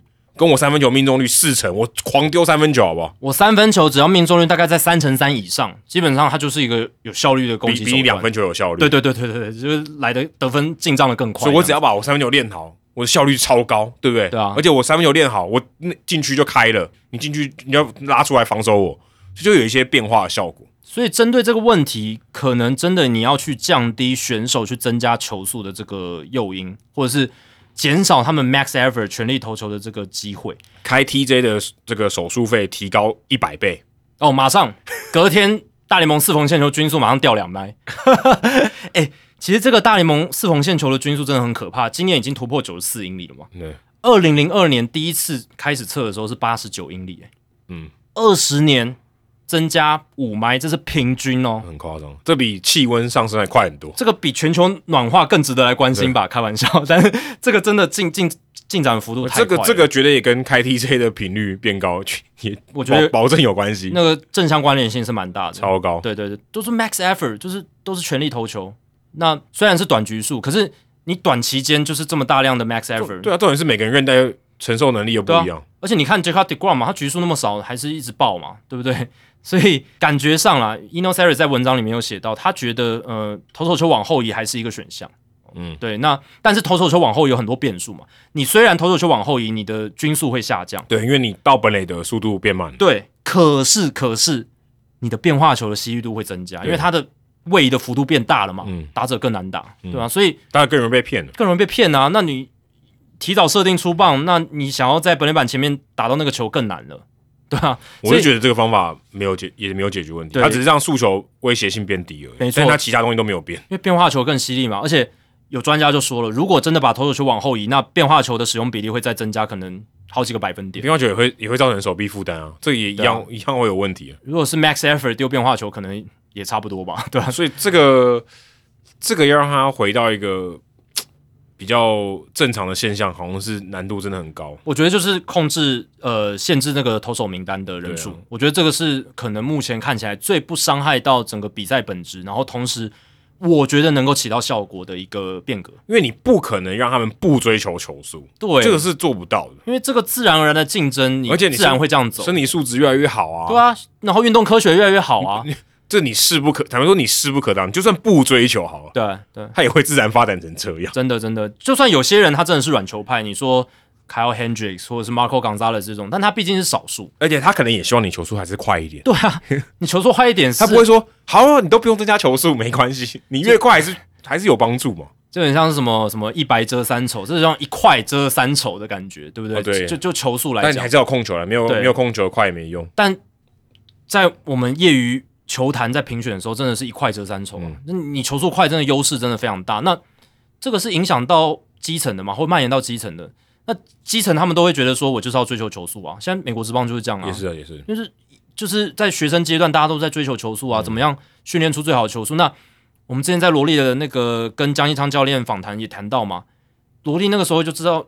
他那种球速真的就是球探不喜欢。他最担忧就是他的球速，对，他一直弹就是他的球速啊。因为你看书里面就说啊，球速掉还不知道为什么，可这个就是他最大的痛点，真的。所以你说好，虽然大联盟现在可能哎球速你还要有控球，对，没错。可是你其实蔓延到整个整个体系到三级棒球，其实大家都还是球速导向嘛，对吧？非常合理啊，因为你拿那个 radar gun，你看测不到控球。对对对，这是最容易的，台湾这是对最容易的啊。你要有我们之前上一集数据单元聊到什么 Command Plus 去评价你的控球，你要有追踪数据，对，你还你还有联盟的平均，对，你要联盟平均去对比没，有这种东西啊。对啊，那球探最直接看的还是你的速度最快。那控球这种东西，他会还会觉得说，哎，你以后还可以去调整去学，或者你对学不起来，你就被放弃而已，就这样了。对对对对但是我要能挑到这些东西，还可以被放弃的人，还不容易耶。对啊。那我一开始如果就挑一个球速特别慢的，那对啊，就很难嘛，对，就就就他成功的几率是相对相对低，相对低。相对低。所以可能大联盟在这个层级，就大联盟层级要嗯限制投手名单的数量，那逼的各队你在手脚有点被绑住的情况下，你要让你的投手去配速，就是这样子，对吧、那让那些懂得配速，而且可以把局数拉长的投手再回到有一席之地，或是他的重要性提高，那这样子大家就自然而然会把自己的球速降下来说，我不只要追求球速，我要追求一个续航力。对我觉得还有一个可能的突破点呢，就是打击的这个追踪技术变得更好，没错，打击能够进步的这个追踪的条件变得更好。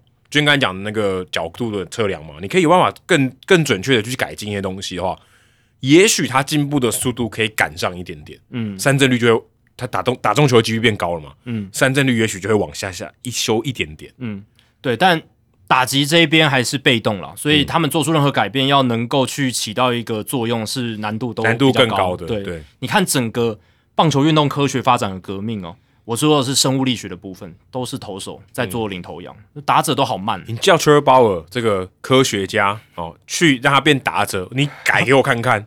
对，你要把自己改成超强打者，我看你也办不到。对，如果有像 Trevor Bauer 这样子科学家精神的打者出来，也许会有一些改变，也许会有，但是，但我觉得那个那个那个环境跟那个科技要到，对，你能改进多少？哎、你看，二零一五年我们就已经整个什么转速的数据啦，然后整个呃位移，然后那些转轴，哎、我们数数据都跑出来了。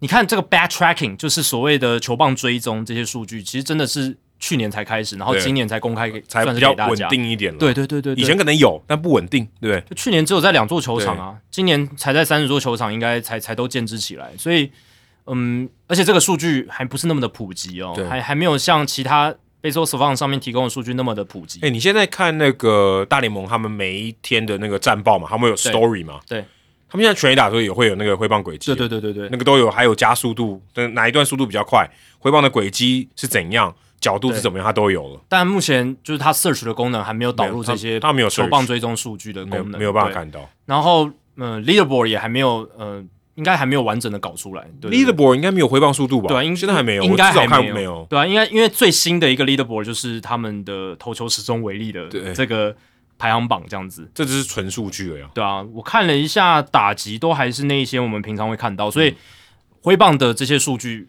现在已经有在慢慢累积了，那他们还要累积数据样本，他们才能去把整个数据去开发出来。以前需要我一些时间以。前我们讲挥棒哦，都讲那个球啦，对啊，现在讲的是棒子。哦，嗯以前讲的都是球嘛，击球速度多少，仰角多少，那是球。对，呃，这不是棒子，或者是我们以前也讲打者他的形态，哦，他是滚地球型打者，哦，他是非球型打者，嗯那也是球啊。那讲的是球最后的状态。对，但他我们可能讲的是他整个挥棒的整个形态，但哦，我们现在可以细分到说他挥棒轨迹不同，初段、中段、后段，嗯他他的球棒在干嘛，在哪个点打到球的？你前面一开始讲这个，就是在哪个点打到球？这很难啊。以前以前真的没办法知道，那太快了你你用肉眼看，你就算慢动作肉眼看，我觉得还是不准。我们只能哦从画面上看到说，哦，他把这球跟进来了，嗯哦，就是击球点比较后面一点，所以反方向那个。是跟前面的比较，就是说他能多前跟那个差多少，对，零点零几秒，你你判断不出来。而且我们现在还能知道说，他这个挥棒打到球的时候，他的 attack angle，他攻击仰角是多少？不是说球的仰角，是球棒的这个攻击仰角欸，其实我们看到那个接触球那一瞬间，其实都看不太到。真的看不太到啊！你要去算角度也很难啊。其实看其实看不太到。对，啊，然后还有包含你棒尾跟你骑到球这个点中间的角度，对不对？那这个东西现在有了，那当然现在还在做数据的资料库的建制，很多球团我相信内部早就都有了。对对对，我相信 Matt 你在听，你你应该都觉得我们很出街。对对对，但总而言之，就是至少对公众来讲，现在是慢慢逐渐开始了解这些东西，那就可以帮助我们了解说，为什么有一个打有些打者，诶，他就是常常打滚地球。那为为什么有一些打者，他他访问的时候，他说我其实想的是怎么把球打平，或者是呃其实我的挥棒有点像 ERA，ERA 他都说，诶，我们要就是往下挥怎么的这样他可能去想。即便这么厉害的打者，他也搞不清楚到底怎么回事。对，其实他可能想的是往下挥没错，可是他的球棒到击球点的时候，他那个尾筋已经往上了，对所以他常常打全垒打是这样。你没有人看到有人挥棒的时候，棒子棒头是往地上的吧？因为打到对你是对对对你是往肩膀上扛吗？对你又不是去砍木头，对不对？你从腰挥棒的时候在腰附近嘛，对你最后拉到肩膀，你一定往上嘛。对对对对对对对。你又你又不是往地上砍，那有些短枪型，他可能真的拉出去的时候，他是在腰这边，嗯他可能是真的很平很平很平，他可能打出去他还是很平，但其实大部分打者他到就是球棒通过本垒板上空之后，到延伸出去，他其实是往上。对，或者你跟往地上砍，那可能是刻意的，那是你有意识的，不是你每一球都这样做。对对对对对对对，那可能也是帮助打者去找到一个好的击球点，他会觉得说他需要脑子要想的是我是往下出击，可是他球棒会变得比较平，在通过好球带的时候可能是这样子的一个逻辑。接触到球的时间是更有机会的。你如果通过好球带之后一个点，你根本挥不到球啊，因为如果假如球打进好投投进好球带，你根本摸不到球，你想办法要接触到球的机会越多越好。没错，诶所以你看，真的是从这个三振的问题，也让我们带我们去认识了真的这个挥棒现在的科技，还有挥棒现在的一些比较新的知识。对这个受益良多啊。这个还不包含说你生物力学发力，对不对？哦，对对对，那些还没有谈论到。对，这都啊还都讲 tracking，你还不对知道说我什么时候速度击球的时候，我的发力那些位置动能，对不对？什么肩宽分离那些的，你都还没有讨论到这些东西吗？对啊，这个还只有讲到球棒追踪而已，大家最近就已经好像开了新业，就好像有点。脑洞大开那种感觉了。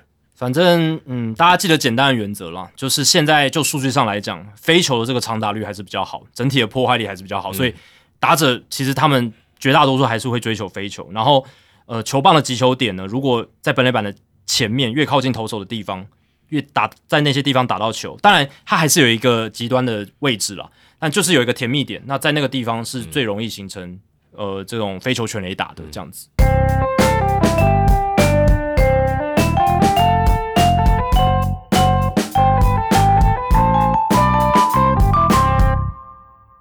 好，接下来我们要来公布冷知识的答案。冷知识的题目呢是史上投超过一千局投球的先发投手，讲强调是先发投手，后援投手投一千局也很难啊。嗯哪两位的 K 九值比 Jacob Degrom 还高？你刚刚说的是，Chris Sale 还有达比修友。达比修友，达比修友刚好落在第四名，哇，好接近哦，前五名前五名哦。对他十点八次，Jacob Degrom 十一次，哦，每九局有十一次三振。都是怪物等级。对，第一名 Chris Sale 没错，OK，哦，这个有答对一个，十一点一次，真的当然很狂这个是小数点一位啦，因为这个 StatHead 只有提供一位而已，嗯，那就是比他多。第二名，要不要猜再猜猜看？第二名哦。嗯，，我已经把达比修友删去了。达比修有三区，这个有点难呢，一千局，对。所以我给你一个提示好了，这个提示太简单了。OK，今年也去开 TJ 了，我今年也开 TJ，也去了，也去开 TJ 了。也去开 TJ，不是说今年会去，而是说今年已经去了，我现在脑子已经有点荡掉，球速也超快的。球速也超快，嗯，又开 TJ，棒球版的沙拉波娃，棒球版的沙拉波娃。会投球会发出嗯声音的这一种，这个够明显的吧？但我现在只有一个人哎我现在因为今天睡的实在太少了，我觉得现在有点脑脑脑袋宕机了。，Robbie Ray，Robbie 哦。Robbie Ray 十一次，跟比比比光多一点啊，。你如果说他裤子穿很紧，我就知道哦了。裤穿的你太紧，可我跟你讲，沙拉波娃那个也也也有啦很少了，有有有，对对对对对对，第五名 Max Scherzer 十点七次，第六名就你刚才讲的 Randy Johnson，嗯，所以 Randy Johnson 在那个时代真的超夸张，所以他很狂啊，他的那个因为那个刚才我们讲都是这个时代的人，对对对对，现在是大三振年代，那有这些三振率很厉害，没错。但在 Randy Johnson 那个年代，九零年代那个时候，他的这个三振的离群值是超级夸张，他那个标准差是更大更大的。对，因为他跟现代的这些人混在一起。对啊，还很顶尖这样子，啊真的是很狂的一个数据啊。Strasburg 第七名，十点五次；Gary Cole 第八名，其实也很也很厉害了，也是历史上很强了，十点五次。第九名 Pedro Martinez，OK，、都一左一右嘛，对神之左手跟神之右手嘛，对吧？第十名也是也是现代的 Aaron Nola，哦，对竟然是 Aaron Nola，对。第十一名 Kershaw 九点八次，第十二名 Trevor Bauer，所以 Bauer 真的很强诶、嗯，鲍尔在先发投的这个名单里面，也可以排到前十五名，真的是非常强了。Nola 今年三振率掉蛮多的哦。那嗯嗯，去年他是百分之二十九点一，今年掉到了百分之二十三点七。哦所以他刚才出现在那个榜上，我蛮意外。但其实他前几年三振率都非常高啦，对，对啊、那这个一千局的设定，就是让很多那种高三振率但是超痛的投手就没办法对，进入。像是 Tyler Glasnow。嗯，我刚刚本来想有想到这个名字，但我想说一定没有到1000他他应该没有一千局啊，绝对没有。他现在四百二十五点一一，半都不到。对啊，对啊，差差远，一半都不到。真的。哎、其实这里面真的讲说前二十名的哦，哇，真的，你说那种老怪物，真的就 Sandy Koufax、Pedro Martinez 跟 Randy Johnson 没了。对啊，对啊，因为前前期在九零年代以前，那个三振率真的太低了啦。哎、其实讲这个超过超过就是九次三，就是超超过就平均每一局超过一次三振的，一千局以上的，只有二十六个人哎、对啊，因为大三振年代就是最近大概三三十年的事情啊。对，而且啊 Francisco Liriano 是最后一个，就嗯，九就是九局平均九个三振。对啊，因为真的在九零年代以前，以前大联盟真的三振真的很少，真的很少，尤其死球年代那个时候几乎没有三振。对，所以这个其实很难的、这个其实很难。所以看 d e g r o n 是非常非常猛了，在历史上，但这个时代有点不太一样，搞不好我们五年后这个名单全部都是五年后那些投手。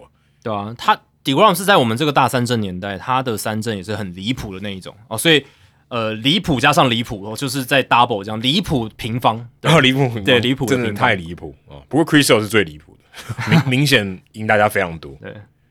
好，这个礼拜 Adam 的个人单元呢，不是好书来读，也不是人物来讲，是好戏我来看哦。这个礼拜 Adam 要介绍哪一出好戏？哦，这个礼拜被之前被真宫推坑呐、他就一直叫我去看 Netflix 的影集啊。不止真宫诶，其实也有其他喜爱棒球的好友推坑我们。哦，也有推坑哦。对啊，那个啊，滚阳大啊，哦，对对对对啊，他也推坑我们这一部诶，对啊。哦但真宫辈分比较高，记得比较清楚。先先讲在前面，先讲在前面。就是还要挪台。对对对，那推荐的这个算是实境秀啦，嗯。不能算是影集，但它是一个 series 没错，叫做《神级收藏家》哦，就是讲一个拍卖行的故事。嗯。然后那拍卖行它就副标叫做“点石成金拍卖行”，那英文片名叫做《King of the Collectibles》，就是讲收藏之王了。如果你真的要这样翻的话，对，不过我觉得它的副标比较厉害，它的副标叫做 The, Golden Touch、The Golden Touch 是讲说这个主角叫做 Ken Golding，他的开的公司、Golding 就是犯高丁嘛，对，但是一般我们讲说 the golden touch，就是说这个人好像碰到什么东西就变金嘛，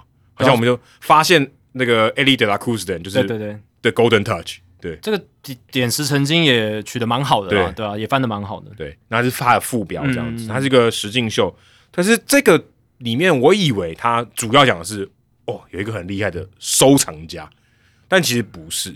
哦，这个 Ken Golding 呢，他其实是开了一家算是收藏品的交易公司平台哦，它比较像是说，呃，我帮忙拍卖，哦，有点像促成要收藏家跟卖方买卖双方的一个平台这样子。嗯，所以它这整个实境秀里面，其实就以这个公司为算是一个主角、一个主题这样子，那去媒合说，哎、其哪些收藏家很厉害，然后去才去呃拜访他们，要去说服他们这样。所以我看了几集，他总他总共有六集，我我看了四集，我发现其实他这个蛮像叶配的，就是说他想要强调 Golding 这个 auction 公司，就是拍卖竞标公司很厉害啊，说哎、诶他们会帮助这个呃要卖的这个收藏家，帮他们争取更好的价码，然后怎么样在这个地方怎么样去扩展他们的声誉，怎么样去扩展他们的名声。那这里面他有提到一开始就说这个 Babe Ruth 卖到红袜队这张合约，这张合约的纸哦，纸本纸本哦，他就一开始就整个整个实境秀一开始，连主角刚开始第一幕他就拿了这张纸，说这这个画面旁白就说这一张纸薄薄的一张纸，预估的价值是一千五百万美金，可以买两台私人喷射机，就有多夸。他一开始想说，让这些可能不了解 Baby Ruth 或者不了解这个运动收藏，或者不了解这些收藏品行情的人，知道说一张纸就可以价值一千五百万美金，对，非常非常夸张的一个数字。因为当时就是这个红袜队把它卖给洋基队嘛，没错，这个合约改变了，可以说改变了红袜队的历史。如果你相信怪力乱神的话，也可以说改变了整个美国职棒大联盟的历史。对。但是红袜队被诅咒这件事情可能是怪力乱神，对对对但是的确改变非常大哦，他成从此成为洋基队的传奇这样子。他也可能很少人会说他是红袜队的传奇，maybe。但他第一集呢，我觉得这个很有趣。他第一集就谈到说，他们要去卖一件 Jackie Robinson 的实战球衣。嗯，他们说他们认为这件实战球衣要在那个当时他们有一个算是一个拍卖会，都是卖 Jackie Robinson 的东西，不管是他明星赛打过的球棒哦，他原本自己的私人的收藏，或者是呃那一整季打的一整季 Jackie Robinson 穿的球衣，实战球衣上面还有血，我说是 blood 是血，当时可能洗不干净什么的，嗯，有留下他的 D，当然可能 DNA 验不出来，但是有留下他的血，他真的穿过。那件球衣，他们认为说这个意义很大，因为 Jackie Robinson 对于棒球、对于种族的意义非常大，对。他们预估这一件可以卖一百万美金，一百万美金，对他们认为可以卖到一百万的美金，这个大概是三千多万台币，对，但最后只卖了七十二万，就他们没有达到他们的底标，所以但还是很高价。后来没有卖出去。OK，因为他们这个卖家有设定一个底标，嗯说我要达到一百万，嗯嗯，可他们球棒啊什么都有卖掉这样子。他一开始就想说他要争取这个过程，他说很担心啊，这东西卖到底卖得掉卖不掉啊，或者大家会不会出到一百万？结果最后是没有。那这个里面，我觉得这个实境秀最值得一看的是，如果你对于呃职业棒球、职业运动的收藏品、卡片啊，或这些实战用品，或者说呃你对于什么，他们有里面谈到说音乐的收藏啊，或是一些什么流行的这些呃艺品啊，有一些收藏价值的东西，他们是怎么去估价的？对，我觉得这个科普很有趣。其实我自己也蛮喜欢看那种，不知道有没有大家听过《大寻宝家》这个算是一个综艺节目，有有有台湾的，台湾的，请估价，对对对对，就是艺人朋友会带他们的一些收藏品，然后一些宝贵的物品，然后到节目，然后请那个秦先生来估价。秦四里他就是当铺老板，对对对我很喜欢看那个，我不知道为什么，可是我也不会去买，我也不想研究宝石。哎，我爸妈也超爱看。可是他就有一个有趣的地方是，你去看他怎么估的，对那很有学问。他说：“哦，这是什么朝代的？对，为什么这个东西会有价值？为他是因为品相很好，很好看，还是说很很很少见，还是说它真的很悠久？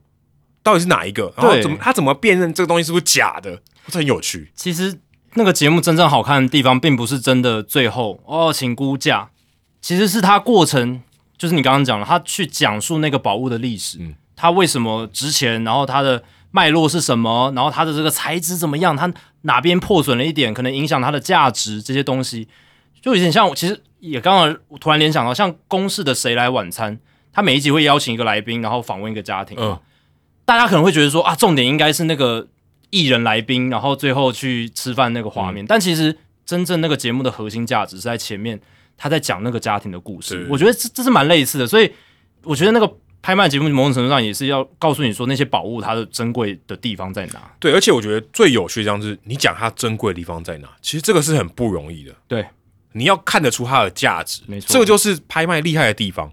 为什么他说这个东西我觉得值一百万？诶，他也他也不是随随便漫天喊价，他有一个他有一个评估的标准的。那他怎么用他的直觉，或者他怎么样用科学？诶，我怎么去看这个东西是不是有破损？这东西干不干净？这东西是不是真的？哦，这个很有趣。对它这个有一点科学，又有一点艺术浪漫的地方，因为价格其实很浪漫，对 对不对？你说这个东西一张纸一张棒球卡能值多少钱？对啊，而且就是情人眼里出西施那种概念，就是一个东西它的价值在不同人的眼里，它有不同的价值。就是如果你是喜欢棒球的人，那一个签名的棒球，它对你来说可能很有价值。可是对于某一个对棒球冷感人，他对他来讲就只是一颗他不需要的球。他在那里面常常会有一种反应，就是我告诉我那个拍卖行哦，他告诉那个持有那个东西的人，他那个价值要吓死。他说，我记得他有讲张 Stephen Curry 的这个卡片，嗯他跟他讲出来的时候，他吓死，想说哇，这张卡片值这么多钱，这种情况就很常有。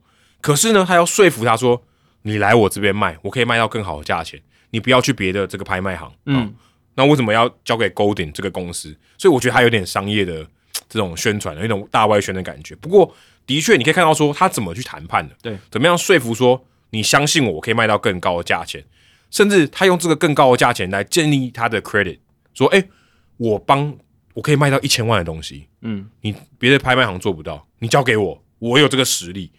而且他那个拍卖也很有趣哦，它是网络标价的，它不是像我们讲什么富比是他们举牌的，嗯，不是实体的，它是网络标价的，所以它其实能接触到，基本上是只要有网络的人都可以用，都可以都可以标的。而且那个感觉竞价的速度会蛮快，因为网络用点的话，好像那个门槛比较低哦。对，可是可是这是几百万的东西，对啊你你卡 你卡还刷不了的。当然刷不了。但我的意思是说，如果是现场的话，你可能众目睽睽之下你要举那个牌，我觉得是有一点门槛。你如果是网络的话，你在自己家里你要去点那个价，好像比而且较容易耶，而且更容易冲高。对对对对对对对，因为很多人真的那个人又更多了嘛，你网络你无远弗届，你点一下的这个成这个动力，跟你举手举手是难多了。真的难多了。而且因为我是觉得在现场你众目睽睽是有一点压力的，就是有其他人可是在场，会能进来的人都是也是啊。有有有想要买的，是有实力的。可是进场它也有实体空间的限制嘛，网络就没有没有这个限制，所以我是我看到这个时候觉得蛮特别哦。我想说这么高价的东西，网络都用网络可以买哦。他怎么他怎么结账？或者是怎么这个要认证那个人哦。对对对对对，就所以我觉得蛮酷。然后他这个也是他 Golding 这个公司他厉害的地方。那它这个里面也不只讲说这种职业运动，我们讲这种实战用品，然后是一些很特殊的东西，很就是厂商会用到的。它有包含科技产品的，例如说它可能这个 Apple 早期的电脑，有些人他是买来没有开过的，可能三十二三十年前的电脑他完全没用过。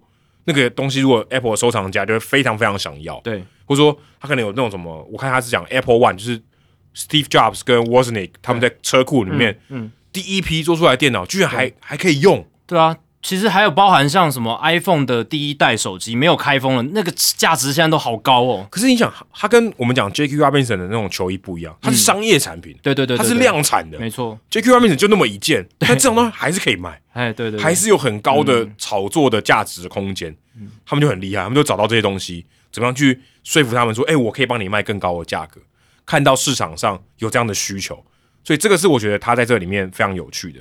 那我也提供一个我自己看到这个很有共鸣的地方。他在这个实境秀里面第四集的时候，他这个 Golding 有去丹佛的一家店，哦，就是卖球员卡、卖实战用品的店。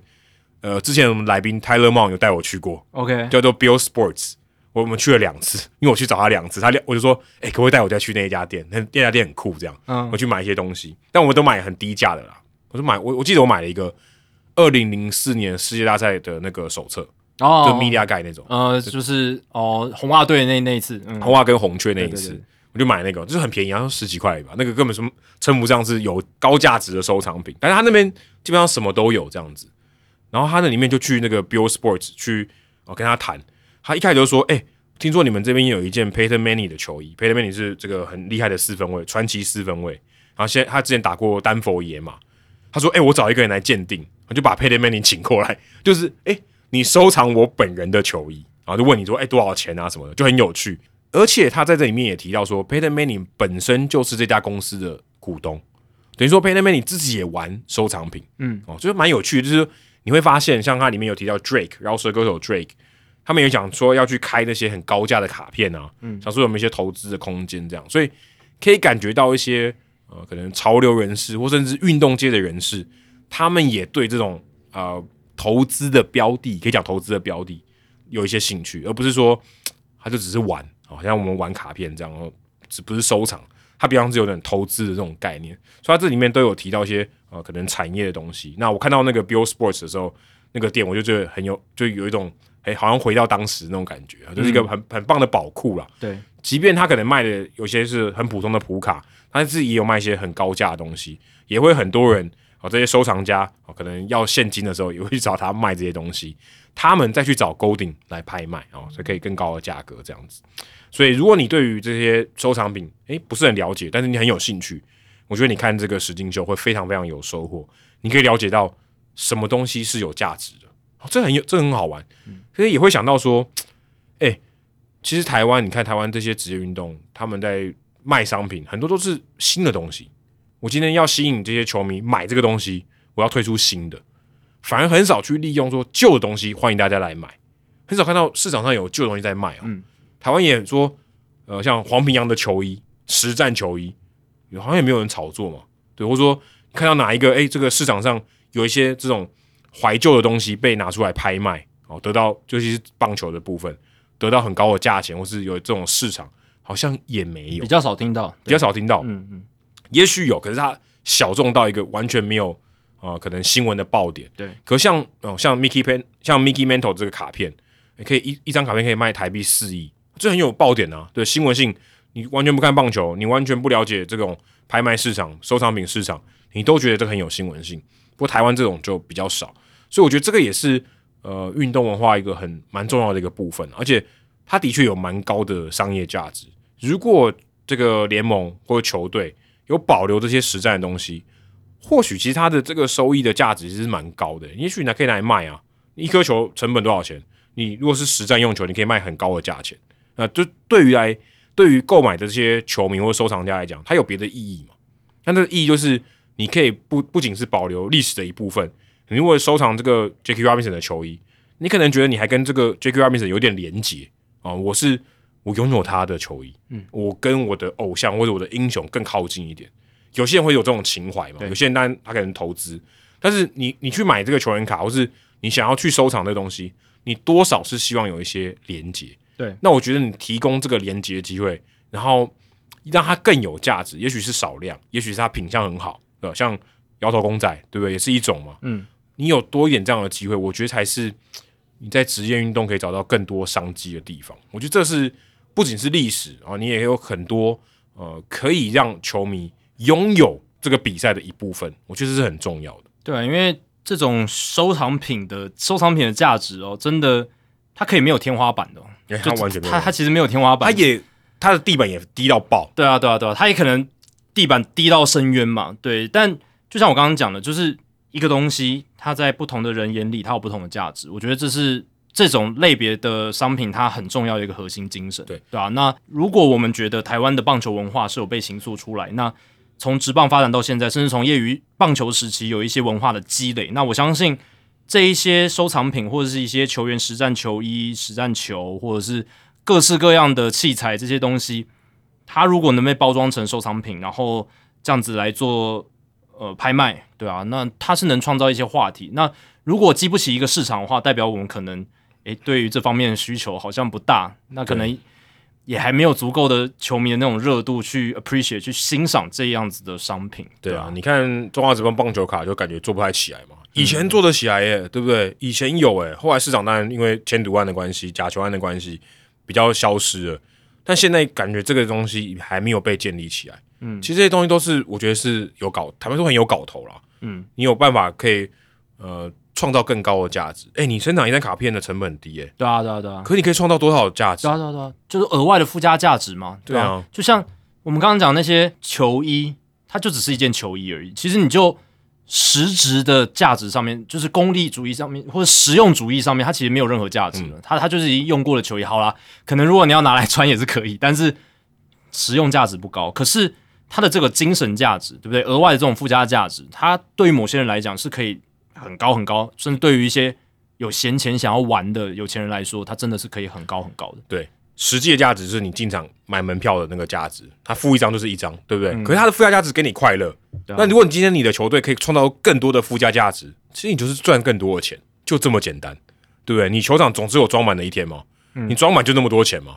那如果你想办法装满以后，你还可以卖更多的东西，那不赚更多吗？嗯，那这些东西都是现成的，而且这个东西没有上限。对你卖那些。呃，新的东西它是有上限，它是有一个标准，嗯，有一个市场的行情的。收藏品是没有的，而且美国这些鉴定的制度非常非常完善，这个也是我觉得要一时半刻要学起来也是不容易的。所以可以看这个石进秀神级收藏家，可以去多去了解一下，诶，收藏品的市场，而且跟棒球很有关系，推荐大家去看。好，接下来数据单元哦，刚好有点暴雷了，刚刚提到白袜队，嗯，今天数据单元分享他们一个蛮猎奇、蛮有趣的一个数据了。这个不知道大家有没有注意到，就是白袜队从去年到现在已经连续一百八十五场比赛的先发投手都是右投手，连续一百八十五场，包含到我们录音这天，他们先发投手对啊是 Giolito 嘛，对啊，那明天他们休兵，那再隔一天他们的先发投手是 Lance Lynn，所以这个记录会一直持续下去。他们目前的先发轮值是 Dylan Cease、Michael Kopech、Lucas Giolito、Lance Lynn、Mike Clevenger，全部都是右投手啊。对，所以所以他们是从去年的五月二十六号，二零二二年五月二十六号，Dallas 开口在白袜队的最后一场先发之后，白袜就再也没有使用左的先发投手了。哇，对吧？但其实呢，这个数据听起来很厉害，对不对？哦，一百八十五场好像很多，但这个就历史记录的角度来看，这个连二分之一都还不到。真的假的？真的可可真的可能以前左撇子打球真的比较少，呃左撇子本来就比较少啊、其实现在还也还是左投的数量也还是比较少。嗯、你去看先发投手尤其如此。对，对，先发左左投其实数量没有那么多。而且你说要右撇子改左投蛮难的，对陈伟英是啊，但是我我这样其实还真的是很很少。对，而且其实也是因为这个左右投的数量的差异哦。那从业余棒球一路到职棒，大部分都是这样子嘛。那其实你如果去看整体联盟的数据，其实打者对右投手比打者对左投手其实还是打的比较好的。对，整体来说是这样，因为左投它有一个不熟悉的效应，嗯。所以即便说我们通常说右打克左投嘛，嗯，对。对对对，但但其实因为左投它的面对被面对到的次数是比较少，所以有一个不熟悉的效应，这个是呃蛮有趣的一个整体的现象。那我刚刚讲嘛，历史记录其实白袜队目前还在 ongoing 的这个记录还不到历史记录一半，历史记录是一九九二年到一九九七年的道奇队连续六百八十一场都是右投的先发投手哦，超级稳定哦，都没有用到左投。这个六百八十场是好几个赛季，五大概五个赛季，对啊，一九九二到一九九七年呢、六个赛季，好夸张哦。对，一九九二九月二十五号一路到一九九七年的七月十三号，全部都是右投的先发投手连续的出赛啊。那而且这段期间呢，他们只够这段期间呢，他们总共只使用了十一名先发投手。这个数字在这个年代真的是觉得不可思议，不可能，不可、几乎不可能了。有很多球队一年就用超过了十一个投手，这个先发投手对一年就超过了。嗯，代班的一场也算了。他们是六个赛季只用了十一名的先发投手，太夸张了。那这十一人是谁呢？Pedro Astacio，嗯。这个就是梁舍之前有说嘛，他有来台湾，就是跟着那个道奇队来台湾。你现在讲的这些很多都有来过台湾，都有。Tom Candiati 这个蝴蝶球投手，然后 Kevin Gross、Oriel Hershiser，而且还是现在还还是非常 active，对，当这个道奇转播单位的球评，好稀色，对，台湾翻的好稀色。然后 Pedro Martinez 的哥哥 Ramon Martinez，然后 Bob Ojeda 野猫英雄普赞浩 Kevin Tapani、Ismael Valdez 还有 Willie Banks，就是十一个人。一九九二到一九九七年，道奇队就只用了这十一名先发投手，厉不厉害？神不神奇？超级稳定，稳定到爆，那很这怎么发生的哦？都不容易受伤嘛。然后他们也都投的还算可以吧，这其实蛮奇迹的，坦白说，我觉得蛮奇迹的。这蛮屌的啦。老老实讲，现在不太可，这蛮屌的现在已经现在不可能，现在这个年代绝对不可能，绝对不可能，对对对很难回到这个时代，真的。而且现在还有那种什么假先发这种东西，也也要算啊，对啊，对啊，对啊。那以前是没有嘛，对啊。那我再来给各位一些脉络啦，就是说道奇队这个超级稳定的先发轮值有多夸张。从二零一零年至今哦，大联盟就有十九支球队在单一赛季先发投手的数量超过十一人。那最多的是二零一六年的道奇，那一年单单一年，他们就用了十五个不同的先发投手，十五个。所以他们的前身一九九二到一九九七年的道奇，六个赛季只用了十一个先发投手，但是二零一六年的道奇完全不一样了，他们一年就用了十五个人。哦，那年有谁呢？Brad Anderson、Mike Bosinger、Jose De Leon、Rich Hill、Scott Kazmir、Clayton Kershaw、前田健太、Brandon McCarthy、Bud Norris、柳贤镇、Brock Stewart、Ross Stripling、Nick Tepesh、Julio Urias、Alex Wood。还蛮多还在线上的。有很多都还在线上啊、但是有很多是那种杂鱼类的，有没有？对就是短期来撑个轮值，那也是道奇那个时候非常擅长的嘛。嗯，我需要新鲜的手臂，然后临时从小联盟拉上来一个，哦，就让你投一场。就是 Casimir 是在道奇队投的很好那一年吗，诶，我看一下，Scott Kazmir 在二零一六年的时候没有二十六场先发，防御率四点五六，普普啦，还可以。但但有二十六场很多了，对对对对对，其实以他的标准来说，是投的很有续航力的一年的。对对，所以那一年非常极端哦。那最近去年的双城跟老虎其实都用了至少十二个呃先发投手，不同的先发投手。对，去年的老虎跟去年的双城，所以去年老虎跟双城就已经打破了一九九二到一九九七年道奇队使用的先发投手的数量了。哦，这个就是现在的棒球跟九零年代棒球的一些差异了。那回到刚才连续这个先发右投的记录，道奇队六百八十一，史上最多。那第二名应该说其他的记录的部分，像二零一三到二零一六年的酿酒人队有连续四百七十四场都是先发右投，然后一九九三到一九九六年的小熊连续四百二十二场都是先发右投，二零一七年到二零二一年的守护者 slash 印第安人，那他们是连续四百一十七场都是先发右投，那时候 Kluber、Bauer、Clevenger 对，都是这些投手，对对对对对，就是这些，对，都是这些，对吧、所以很稳定哦，嗯、就没有换到左投手这样子，对，这真的也是要那几个够稳定，对啊，要不受伤，然后要减少这个轮值的更替。你也够稳定，你才不会换投手嘛。你换投手就有机会换到左投。